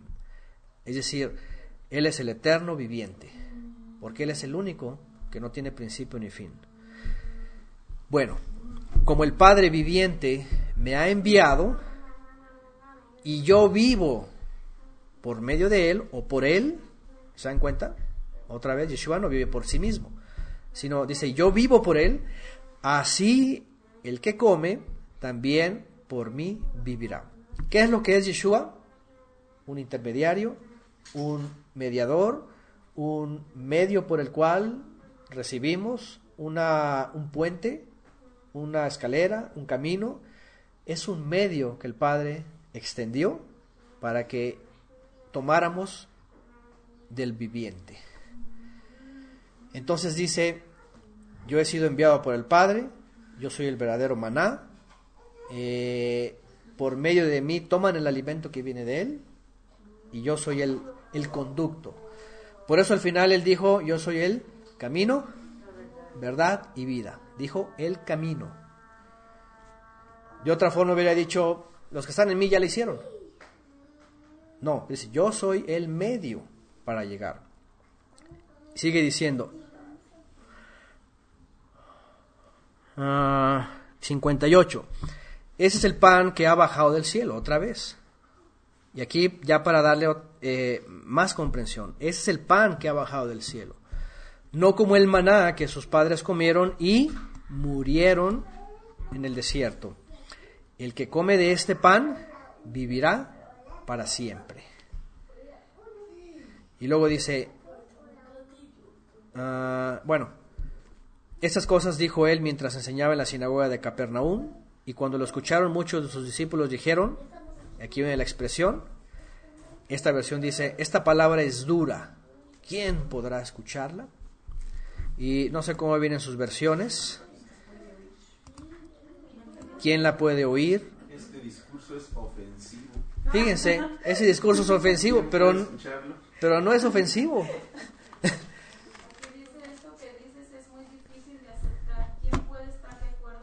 Ah, fíjense. Esto que dices es muy difícil de aceptar. ¿Quién puede estar de acuerdo contigo?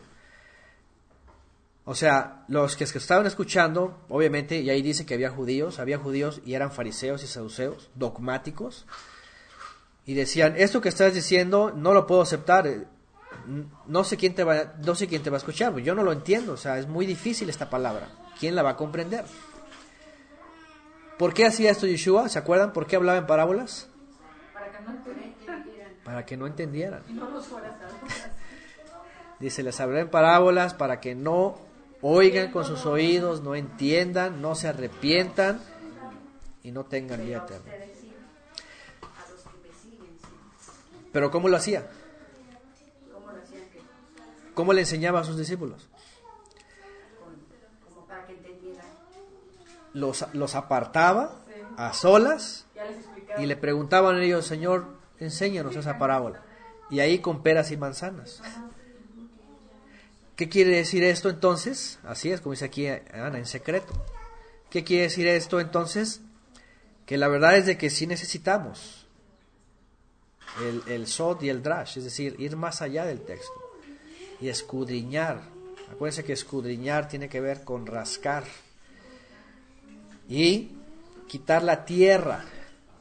Nosotros somos tierra y la escritura está escondida por el hombre, tierra, y lo que tenemos que hacer es quitarle la tierra, los dogmas, las tradiciones, la religión para encontrar la palabra verdadera. Ajá. Y así es como Él nos enseña, aparte. Fíjense, voy a leer otras versiones. Dice, ah, aquí en otras versiones, por ejemplo, la Biblia latinoamericana 95 dice, al escucharlo, cierto número de discípulos de Yeshua dijeron, este lenguaje es muy duro, ¿quién querrá escucharlo? Ah, Biblia lenguaje sencillo, esto que dices es muy difícil de aceptar. ¿Quién puede estar de acuerdo contigo? Es la que mencionaba mi esposa. Déjenme ver otra. Eh, hay una que es Cap, dice, son intolerables estas palabras. ¿Quién es capaz de escucharlas siquiera? La Cas, hay una que es Cas, es la Biblia eh, Castilla, Nuevo Testamento. Dice, al acabar de hablar, muchos de sus discípulos comentaban entre sí, esto es muy difícil de entender. ¿Quién sabe lo que ha querido decirnos? Fíjense lo que dice esta versión. Esto lo que ha dicho es muy difícil de entender. ¿Quién sabe lo que ha querido decirnos? ¿Ah? Eh, versión del Nuevo Mundo, dicen por acá, dice, ¿quién podrá? eh, este discurso es ofensivo, no era ofensivo, realmente era difícil.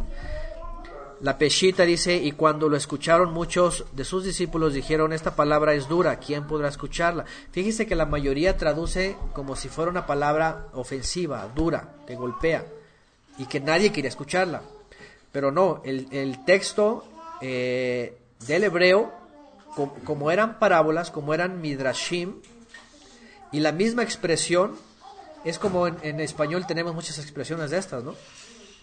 ¿verdad? Así como decir este, no sé, como, no sé, qué expresión a ver se les ocurre en español que, que tiene como dobles, dobles sentidos, ¿no? Es literal y, y, y metafórico, ¿no? Bueno, aquí Beniel dice pasó mecha, esa no, no, la, no la conozco. Pero hay expresiones, por ejemplo, en México, por cierto, que también son influencia de- del español sefaradí, de- del judío, ajá, que vienen eh, a nuestro idioma y, y son usadas para decir algo que solamente nosotros entendemos, ¿no? En español, ¿no? Bueno, aquí ponen, aquí ya ponen unas expresiones coloquiales que son un poco más de la calle. Este, pero bueno, para que no se vaya a otros hermanos en otros lugares no vayan a, a hacer unas expresiones ofensivas, porque a veces decimos unas palabras en un país y en otro país son ofensivos. Entonces, bueno, este, ah, como la preexpresión dice Beniel, ah, sí, como no. Ah, sí, como no. ¿Verdad? Este, y, esa es, es, es una expresión este, irónica, ¿no? Sí, cómo no. Sí, tú chucha, ¿verdad? Eso, se suele decir también en México. Ah, sí, cómo no, chucha. No le estoy dando la razón, ¿verdad? Sino le estoy, le estoy dando el avión.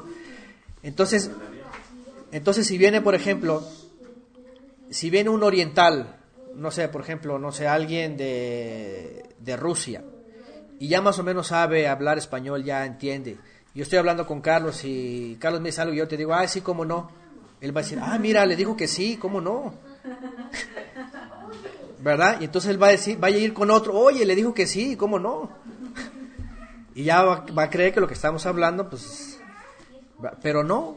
Cuando estamos hablando, yo digo, ah, sí, cómo no, estoy dando el avionazo. Entonces en hebreo hay muchas expresiones, ajá, que cuando las pasan al griego y luego al latín, pues creemos que está diciendo otra cosa. Es como el hebreo, ¿no? También hemos puesto este ejemplo. ¿El hebreo cómo se escribe? De derecha a izquierda. Y cuando nosotros occidentalizados vemos el hebreo y decimos, ay, escriben al revés. ¿Y qué dicen los semitas que existieron milenios antes? De, Estás loco, tú eres el que escribes al revés. Dice, la escritura original era así. Y así en nuestro mente occidental tenemos muchas cosas al revés y creemos que están al derecho. Son normales o que están bien. Y cuando vamos a escritura, oye, espérame, estaba totalmente al revés lo que yo creía. Y ahora me resulta que no es así. Pues no es así. Y entonces cuando empezamos a ver la escritura con lentes severos decimos, oye, espérame, aquí está diciendo otra cosa. Y a mí me estaban enseñando otra cosa, totalmente diferente, ¿no? Entonces, ese tipo de expresiones también aquí se pueden ver y en realidad no es una palabra dura que no puedan soportar, sino más bien una palabra difícil de comprender. Oye, lo que tú hablas es muy difícil de comprender. ¿Quién pues lo va a, a, a, a recibir, no? A recibir. ¿Quién lo va a recibir? Y es que era la forma en que él finalmente se daba cuenta, ya lo hemos hablado antes, las parábolas tenían un solo propósito. El que se enorgullecía decía, "Ay, yo, yo lo sé, yo ya, ya entendí, yo, a mí no, no, no necesito que me expliquen.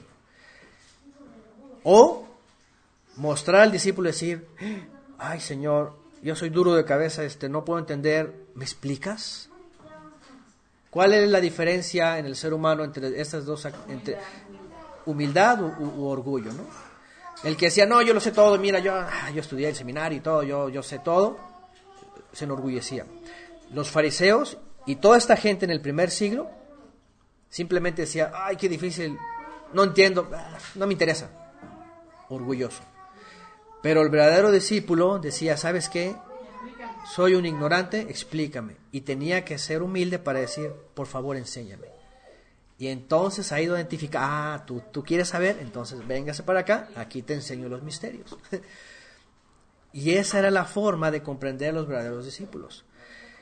Aquí lo que hace Yeshua simplemente es pone en jaque a todos y dice, voy a ver quién nomás viene por la comida y porque nomás le gusta el alboroto y quién realmente es humilde y dice, sabes que yo quiero aprender, yo quiero saber qué significa eso. ¿Ah? Porque el, lenguaje que le estaba hablando oye, el pan del cielo, danos este pan, pero es que el pan del cielo es otro, y la palabra, y, el que descendió del cielo, y mi Padre, el que es el que es el viviente, y yo tengo vida, así como que, ah, sí pasa, así.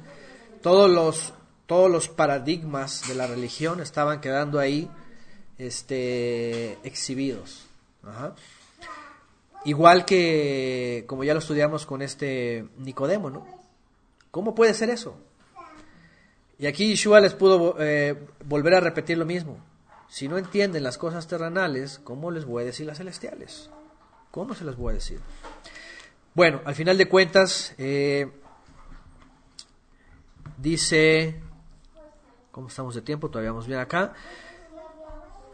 Entonces, esta dura es esta palabra, en realidad no es de que fuera así dura, ofensiva, sino más bien es difícil de comprender. Dice en el 61, entonces Yeshua, sabiendo dentro de sí que sus discípulos murmuraban, fíjense, sus discípulos murmuraban respecto a eso, les dijo, ¿esto les causa escándalo? Pues que, y fíjense lo que dice aquí, pues que si vieran al Hijo del Hombre subir al lugar donde estaba desde el principio? Si esto les causa escándalo, ¿qué les va a causar si el Hijo del Hombre sube en el lugar donde estaba? ¿Dónde estaba el Hijo eh, antes? ¿Se acuerdan, ¿Se acuerdan que Yeshua, eh, cuando ora por sus discípulos? ¿Qué dice él? Glorifícame dónde? Con la gloria que tuve antes. Dice glorifícame otra vez o exáltame otra vez con la exaltación que estuve antes. Es decir, ¿en dónde estuvo antes? A la diestra del Padre. Por eso en Juan dice, en el principio existía la palabra y la palabra existía con Elohim. Estaba la palabra con Elohim. Y dice que esa palabra se hizo carne, vino al mundo y es la luz de los hombres. Pero una vez que completa su obra, ¿qué pasa con esa, esa palabra? Otra vez es restituido a su lugar, a la diestra del Padre. Entonces por eso les pregunta aquí, si eso les causa escándalo, ¿qué dirán si el Hijo del Hombre sube al lugar en donde estaba antes? Aquí es donde entendemos la preexistencia del Mesías, por supuesto. La divinidad del Mesías en el sentido de que es un ser superior, incluso superior a los ángeles. Y luego dice en el 63, el espíritu es el que da vida, el ruach, el aliento es el que da vida, vean. Aquí ya les empieza a definir a, los discípulos que murmuraban. El aliento, el soplo o el ruach en hebreo, es el que da vida. La carne para nada aprovecha. Las palabras que yo les he hablado, ahí está, son espíritu y son vida. Es decir, ¿qué es lo que hay que comer? Lo que Él está hablando. ¿Y qué es lo que Él habla? La voluntad del Padre. ¿Y cuál es la voluntad del Padre? Porque dice, el que, el que escucha a Moisés me escucha a mí. A los fariseos en un momento les dice, si vosotros fuerais hijos de Abraham, ¿qué dice? Las obras de Abraham haríais. Entonces todo, está conectado. La palabra que fue entregada a Moisés y los profetas hablan del Mesías, el Mesías complementa, y entonces lo que yo hablo, ese es el verdadero alimento. Por eso en Deuteronomio 18 y 18 dice, profeta les voy a enviar, mis palabras pondré en su boca, todo lo que él hable, este, y no escuchen, yo les voy a pedir cuentas. Yo les voy a pedir cuentas. Entonces aquí Yeshua ya les está definiendo qué es ese pan que descendió del cielo. Realmente es la palabra que Él trae del Padre manifestada a los hombres aquí abajo. Las palabras que yo he hablado son ruach y son jai. En hebreo, aliento y vida. Ajá. Y dice que la carne, cuando dice la carne para nada aprovecha, ahora fíjense, otra cosa que aquí, este texto y otro más que Shaul lo menciona, eh, un grupo religioso, hace tiempo hablé de esto en una clase, dicen ellos que lo importante es el espíritu solamente. Porque cuando se habla de aspectos, por ejemplo, de dieta o, o de moral, fíjense, de moral, ética o santidad, dice este grupo, ya hace tiempo que los, que los he hecho un movimiento, pues con todas esas tendencias teológicas, en donde dicen, la carne para nada aprovecha, es decir, tú dale a tu carne lo que guste, ¿no? que se le antoja esto o lo otro, si quieres meterte con, si quieres meterte con quien sea o cómelo, hazlo, la carne para nada aprovecha. ¿Se dan cuenta la interpretación literal dogmática? ¿Será que lo que dijo Yeshua es de que, ah, pues mi carne por lo que quiera, al cabo que lo importante es el espíritu? ¿Será que eso dijo? No dijo eso. ¿Qué significa la carne para nada aprovecha? Está hablando del alimento que descendió del cielo, el maná, que saciaba sus vientres. Y lo que está diciendo aquí es que lo que verdaderamente importa es el alimento que viene del cielo, que alimenta nuestro ser. Pero no está diciendo que ya nuestra carne, pues como para nada aprovecha y se va a morir y se va a ver a los gusanos, pues dale lo que quiera. No está diciendo eso, porque al contrario, ¿qué es lo que pasa cuando Él viene y se acerca a la humanidad terrenal? A través de la Torah nos enseña que más bien estos cuerpos no son este, carne en desperdicio, sino templo de la presencia de Él, mientras está vivo. Mientras es un vehículo de nosotros, mora la presencia divina. Entonces no es un desperdicio mientras estamos vivos. Obviamente cuando el alma se separa del cuerpo, pues ya el cuerpo ya, entonces ya, se, se, como dice la escritura, polvo vuelve, ¿no? Polvo eres, al polvo volverás. Entonces, lo que está diciendo aquí es, no es de que, de que el cuerpo dale lo que quiera, sino lo que está diciendo aquí es, el alimento eh, de la carne, pues simplemente sustenta tu cuerpo, pero el verdadero alimento es la palabra que yo hablo, porque la palabra que yo hablo son ruach, aliento, y son vida. Y luego dice en el 64, pero hay algunos de ustedes que no creen. Ya los empezó a identificar. Hay algunos de ustedes que no creen. Dice entre paréntesis, pues Yeshua sabía desde el principio quiénes eran los que no creían y quién era el que lo iba a entregar. Ya tenía discernimiento también de lo que iba a pasar, ¿no? Les decía, por eso les he dicho que nadie puede venir a mí si no les es, si no les es concedido por mi Padre. A consecuencia de esto que dijo, muchos de sus discípulos, que dice, retrocedieron y ya no andaban con él. ¿Cuántas veces hemos visto gente que entra y que ahora le ve y mira y esto O viene por la emoción y el momento o el milagrito y ay, es porque me va bien y todo. Pero a la hora de entrar al verdadero compromiso y a la responsabilidad de servir al Creador como debe de ser, empieza con muchos peros.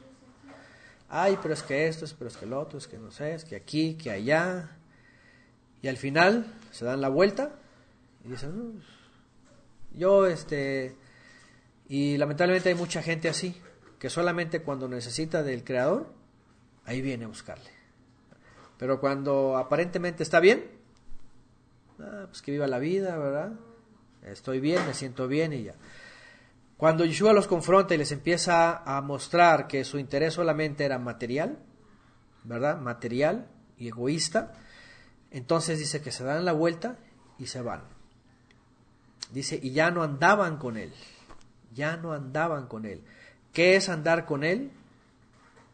Andar en sus pisadas, creer lo que él dice, creerle a él, hacer lo que él hacía. Finalmente es la voluntad del Padre, porque el propósito era ese. Y vean lo que dice el 67. Entonces dijo a sus doce, ¿ustedes también quieren irse? Fíjense nada más. Por un lado, por un lado él dice, es la voluntad del Padre los que él me ha dado y la voluntad de él es de los que él me dé, ninguno se pierda. Y vienen aquí los calvinistas y dicen, ya ves, los que te dan, nadie se pierde. Pero por otro lado, él les pregunta y les dice, ¿y ustedes qué? ¿Quieren irse? ¿Se dan cuenta? Les da la opción.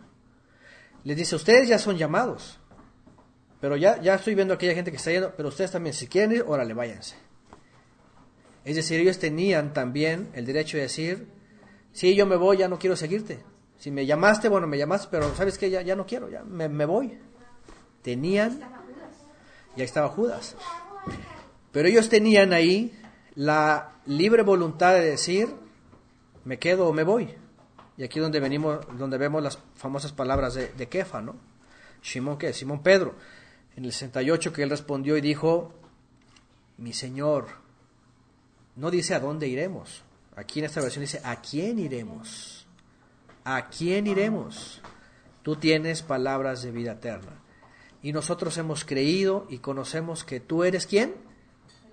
El Mesías. ¿Qué es ungido? ¿Qué es Mashach?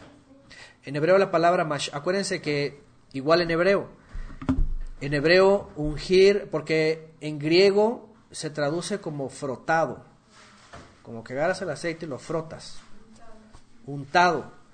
De hecho, el contexto griego, los griegos así les llamaban a las divinidades, Ajá, porque los frotaban o los untaban con aceite. Y esa es la palabra que usaron al griego, pero lastimosamente, como vemos, en muchos casos no usaron la connotación correcta del, del hebreo, ¿no? Porque en hebreo ungir con aceite es cuando derramaban el aceite sobre los reyes, por ejemplo, y los dejaban caer. Este, es decir, no usaban la mano para ponerlo, sino lo soltaban desde arriba, como si viniese del cielo, y se vertía desde, desde la cabeza, desde la mente, y los pensamientos, y, la razón, y el entendimiento, y la decisión, la libre voluntad, primero por la cabeza, y corrían, ¿se acuerdan cuando, dice el Salmo de las barbas de Aarón? La barba, re- recuerden que significa la, la cobertura de, de la boca. El vello tiene una alusión a la cobertura de la boca. Ajá. Entonces eh, caía el aceite y pasaba por el corazón y los brazos y todo, corría en todo el cuerpo, ¿no? Hasta abajo. Ya sabemos, la voluntad, el caminar, y todo tiene una relación, ¿no? Y ungido, ungido significa entonces esto, que el Padre había elegido a alguien y había puesto su presencia en él. Y había, lo había elegido para un propósito. Entonces cuando Pedro dice esto, está haciendo una declaración que todo el pueblo de Israel iba a hacer en el momento indicado que vieran a aquel que el Padre iba a enviar, como lo había prometido en la Torá. Y entonces por eso le dice, ¿a quién iremos? Tú tienes palabras de vida eterna porque sabemos y conocemos y hemos creído que tú eres el ungido, que la presencia divina está sobre ti completamente y las palabras que tú hablas son del Padre, tú haces la voluntad del Padre, como dijo Nic- Nicodemo.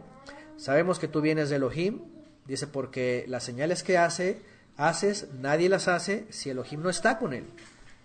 Entonces ellos ya habían entendido esto, tú eres el ungido y luego dice que el Hijo de Elohim. La expresión hebraica, como ya hemos sabido, Ben Elohim, aparece en textos claves. Y en, en el Antiguo Testamento, en el Tanaj, como se le conoce Antiguo Testamento, Ben Elohim no está hablando necesariamente, tiene varias connotaciones ajá, dentro de toda la cultura hebrea. Pero cuando hablaban de el profeta que iba a ser enviado o el ungido de Elohim, cuando decían Ben Elohim, hijo de Elohim, y por eso los fariseos le llegaron a discutir y le decían, es que tú cuando dices que eres Ben Elohim, ¿qué dice? Te haces como Elohim. ¿Por qué? Porque sabían que el enviado, como dice en Malaquías, que él iba a enviar un mensajero, preparar el camino para que se manifestara el Hijo. Y obviamente el pueblo de Israel sabía que el hecho de que viniera el Mesías no iba a ser cualquier persona, sino iba a ser un enviado del Padre. Y por eso cuando lo confrontan y le dicen, es que si tú dices que eres Ben Elohim, por eso cuando le preguntan, dinos ya, ¿eres o no eres el Mesías? O sea, la seguridad de ellos dependía de lo que él dijera. Pero él jamás, porque dice la Torah, jamás tenía que andar, este, ¿cómo se dice? Pro- promulgando o voceando que él era el Mesías. De hecho, una de las características que hasta el día de hoy el judaísmo reconoce es de que cuando viniera el Mesías no iba a tener que andar vociferando en las calles que él era el Mesías, sino que el pueblo lo tenía que reconocer, ¿verdad? Y escuchar y, y, y obedecerle.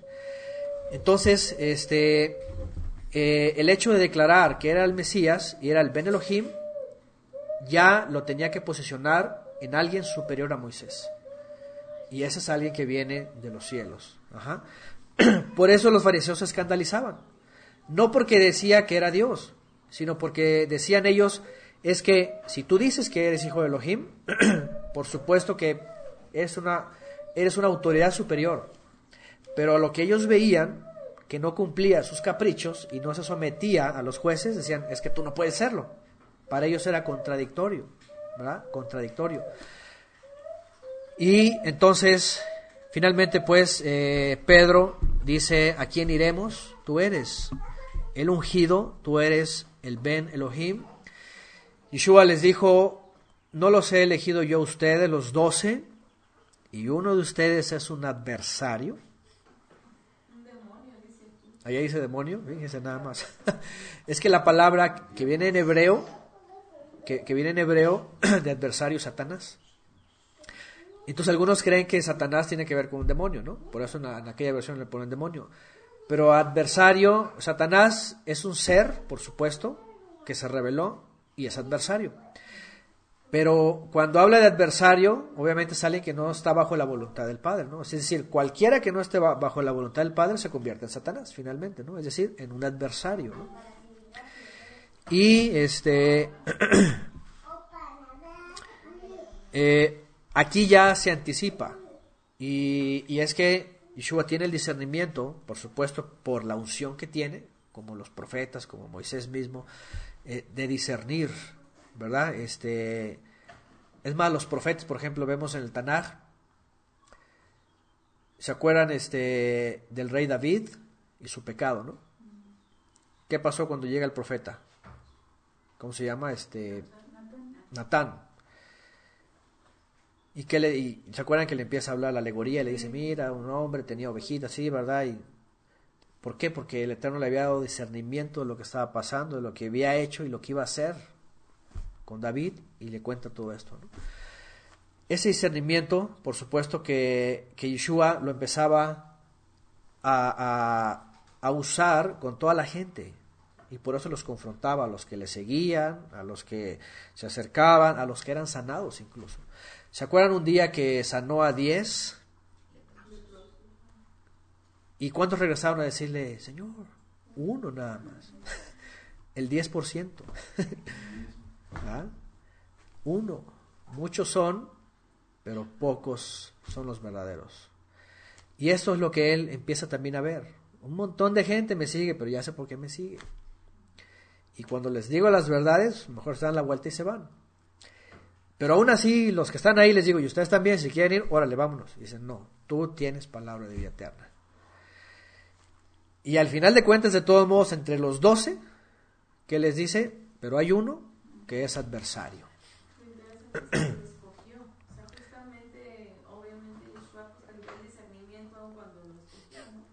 Sí. Sí, y además para que se cumpliera la palabra, ¿no? Porque también la palabra dice que uno le iba a traicionar, ¿no? Ya saben, bueno, más adelante vamos a, a recordar todo eso. Pero sí, finalmente era parte de, de, de la misma obra, ¿no? Y ya, al final de cuentas, por supuesto, ya después de, de recopilar toda esta información, dice en el 71 que eh, él decía esto respecto a Judas, ¿verdad? Hijo de Simón Iscariote, pues este es el que lo iba a entregar, era uno de los doce. Entonces, al final de cuentas, vemos que el Padre le dio esos doce, pero también entre los doce había este adversario, ¿no? Eh, pero también a estos doce les, les pregunta, también aprendimos que les pregunta si querían permanecer o querían irse. Y ellos toman la decisión, ¿no? Eh, de permanecer. Mientras los otros, que le seguían al principio, vemos que realmente era un interés por cual seguirle, ¿no? Y bueno, finalmente con todo esto, todo esto, a nosotros, ¿de qué nos sirve? Cuando estaba hablando del que come mi carne y bebe mi sangre, Yeshua estaba haciendo alusión a Pesach. Por eso hoy día, cuando venimos y celebramos Pesach y usamos los elementos, siempre en Pesach hablamos de lo que significa comer su carne y beber su sangre. Es decir, cuando venimos a Pesach y nos declaramos verdaderamente libres, libres de todos estos sistemas y que hemos pasado del reino de Faraón al reino del Mesías, de las tinieblas nos trajo la luz y venimos a celebrar Pesach, ajá, también eh, eh, venimos a declarar que Él es el pan que descendió del cielo, el verdadero pan, como la matzá, sin pecado, que remueve la levadura en nosotros también, y que cuando comemos esa cena, que es figurativa, lo que hacemos es, hacemos la voluntad del Padre a través del Mesías. Es decir, permanecemos en sus palabras, permanecemos en su promesa. Y aquí tiene que ver con muchas cosas. Nosotros lo hemos hablado y parte de la preparación de Pesaj en estos tiempos tiene que ser esto. Y en clases pasadas, hace, hace una semana y hace 15 días, empezamos a hablar de esto que es importante. Creerle a Él. Vamos a poner un ejemplo. Vamos a poner un ejemplo. Él dijo, en la casa de mi padre muchas moradas hay. Voy a preparar un lugar, vendré y os tomaré para que donde yo estoy vosotros estéis. ¿Qué es lo que enseña, cómo, qué es lo que se enseña tradicionalmente?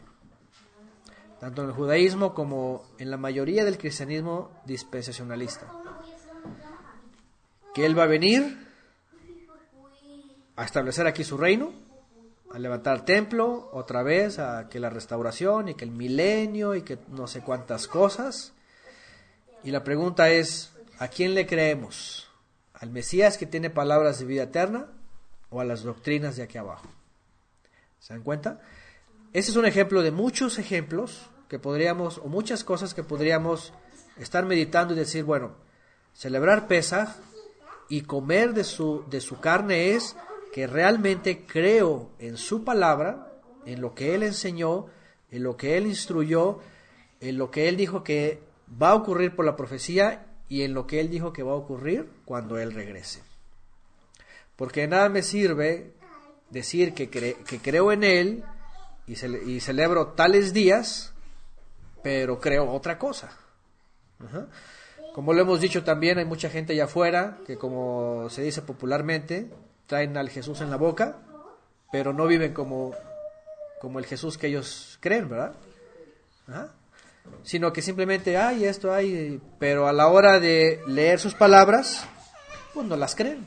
Simplemente creen lo que les ha enseñado su dogma, ¿no? Entonces, ese es el verdadero alimento que trae el Mesías, y aquí están poniendo básicamente el texto en el cual también nos, nos basamos, Deuteronomio 18, 18 al 19. Profeta levantaré en medio de sus hermanos como tú, pondré mis palabras en su boca y les hablará todo lo que yo ordene. Dice en el 19, sucederá que cualquiera que no obedezca mis palabras, que él hablará en mi nombre, yo mismo le pediré cuentas. Dice la traducción eh, que, ya que, ya trajeron aquí de la, de la Biblia judaica. Si vemos este, en, en la versión hebraica de la Septuaginta, porque la Septuaginta está en griego, pero viene del hebreo, hay algo muy interesante. Ahí traducen eh, el que dice, ahí traduce, sucederá que cualquiera que no obedezca a mis palabras, que él habla en mi nombre, yo lo voy a desarraigar. Yo lo voy a acortar. Y esto es más fuerte. Porque, ¿cuál es la diferencia entre yo le voy a pedir cuentas y yo lo voy a cortar.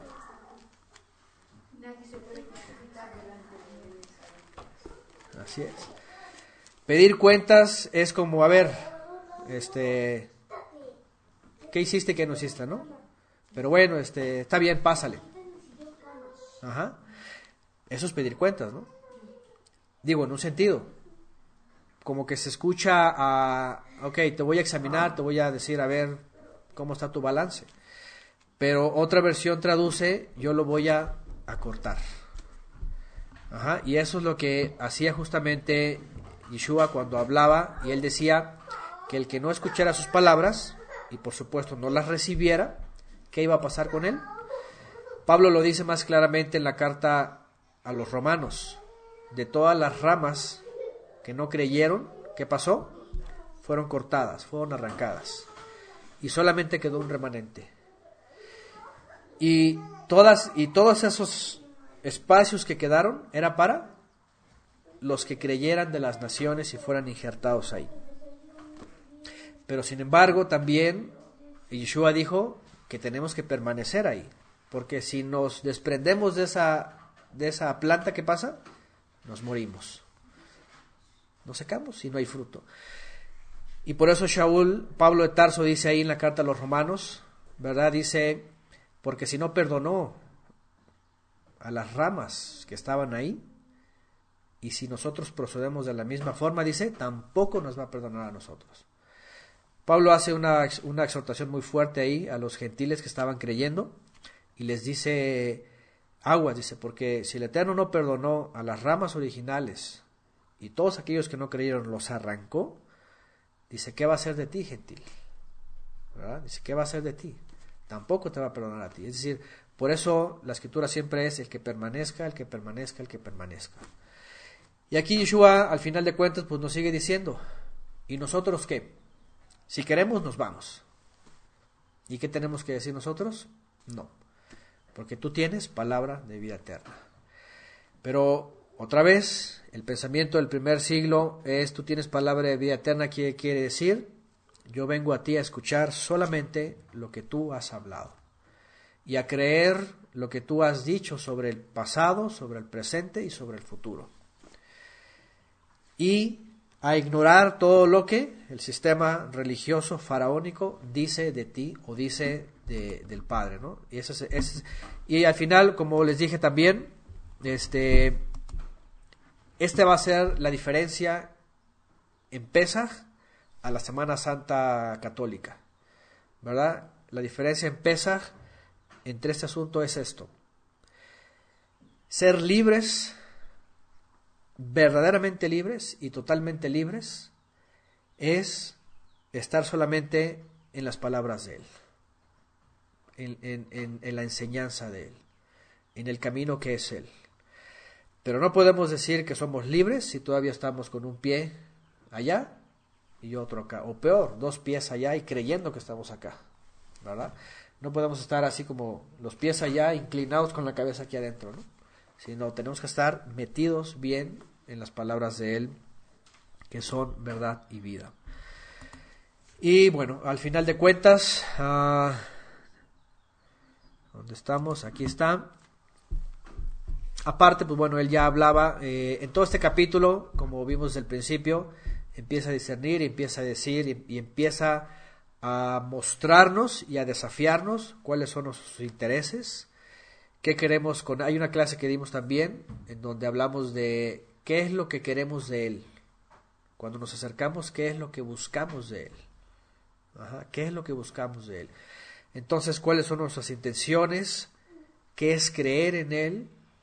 Todas esas expresiones hebraicas que traducidas al griego y luego al inglés o al latín o al alemán y todo eso, que cambian. Eh, ¿Qué es lo que nos enseña realmente en el contexto hebreo? Eh, ¿Qué decidimos cuando Él dice, y si ustedes también quieren irse, váyanse? Ajá. Eh, ¿Qué es comer su carne? Como les decía, en Pesach, cuando se hacían los korbanot, esa carne se la comían. La mayoría, a menos que fuera un holocausto, lo que se conoce como olá, que le llamaron después en latín holocausto. Olá era un corbán que se entregaba completo, todo. Ahí no se comía nada, todo se entregaba completo al Creador. Eh, que fue el Mesías. Ayer, de hecho, no profundizamos más, pero a ver si la próxima clase profundizamos más, porque dice que el cordero que iban a inmolar toda la congregación, dice iba a ser asado al fuego, no hervido en agua, asado al fuego. es decir, expuesto directamente al fuego, al juicio para purificar el pecado y librar del castigo a Israel. Y dice que se lo iban a comer todo, que no iba a quedar nada para el siguiente día. Todo se lo iban a, es decir, tenía que consumirlo todo, quiere decir, iba a ser una obra completa. Pasado al fuego, consumido todo.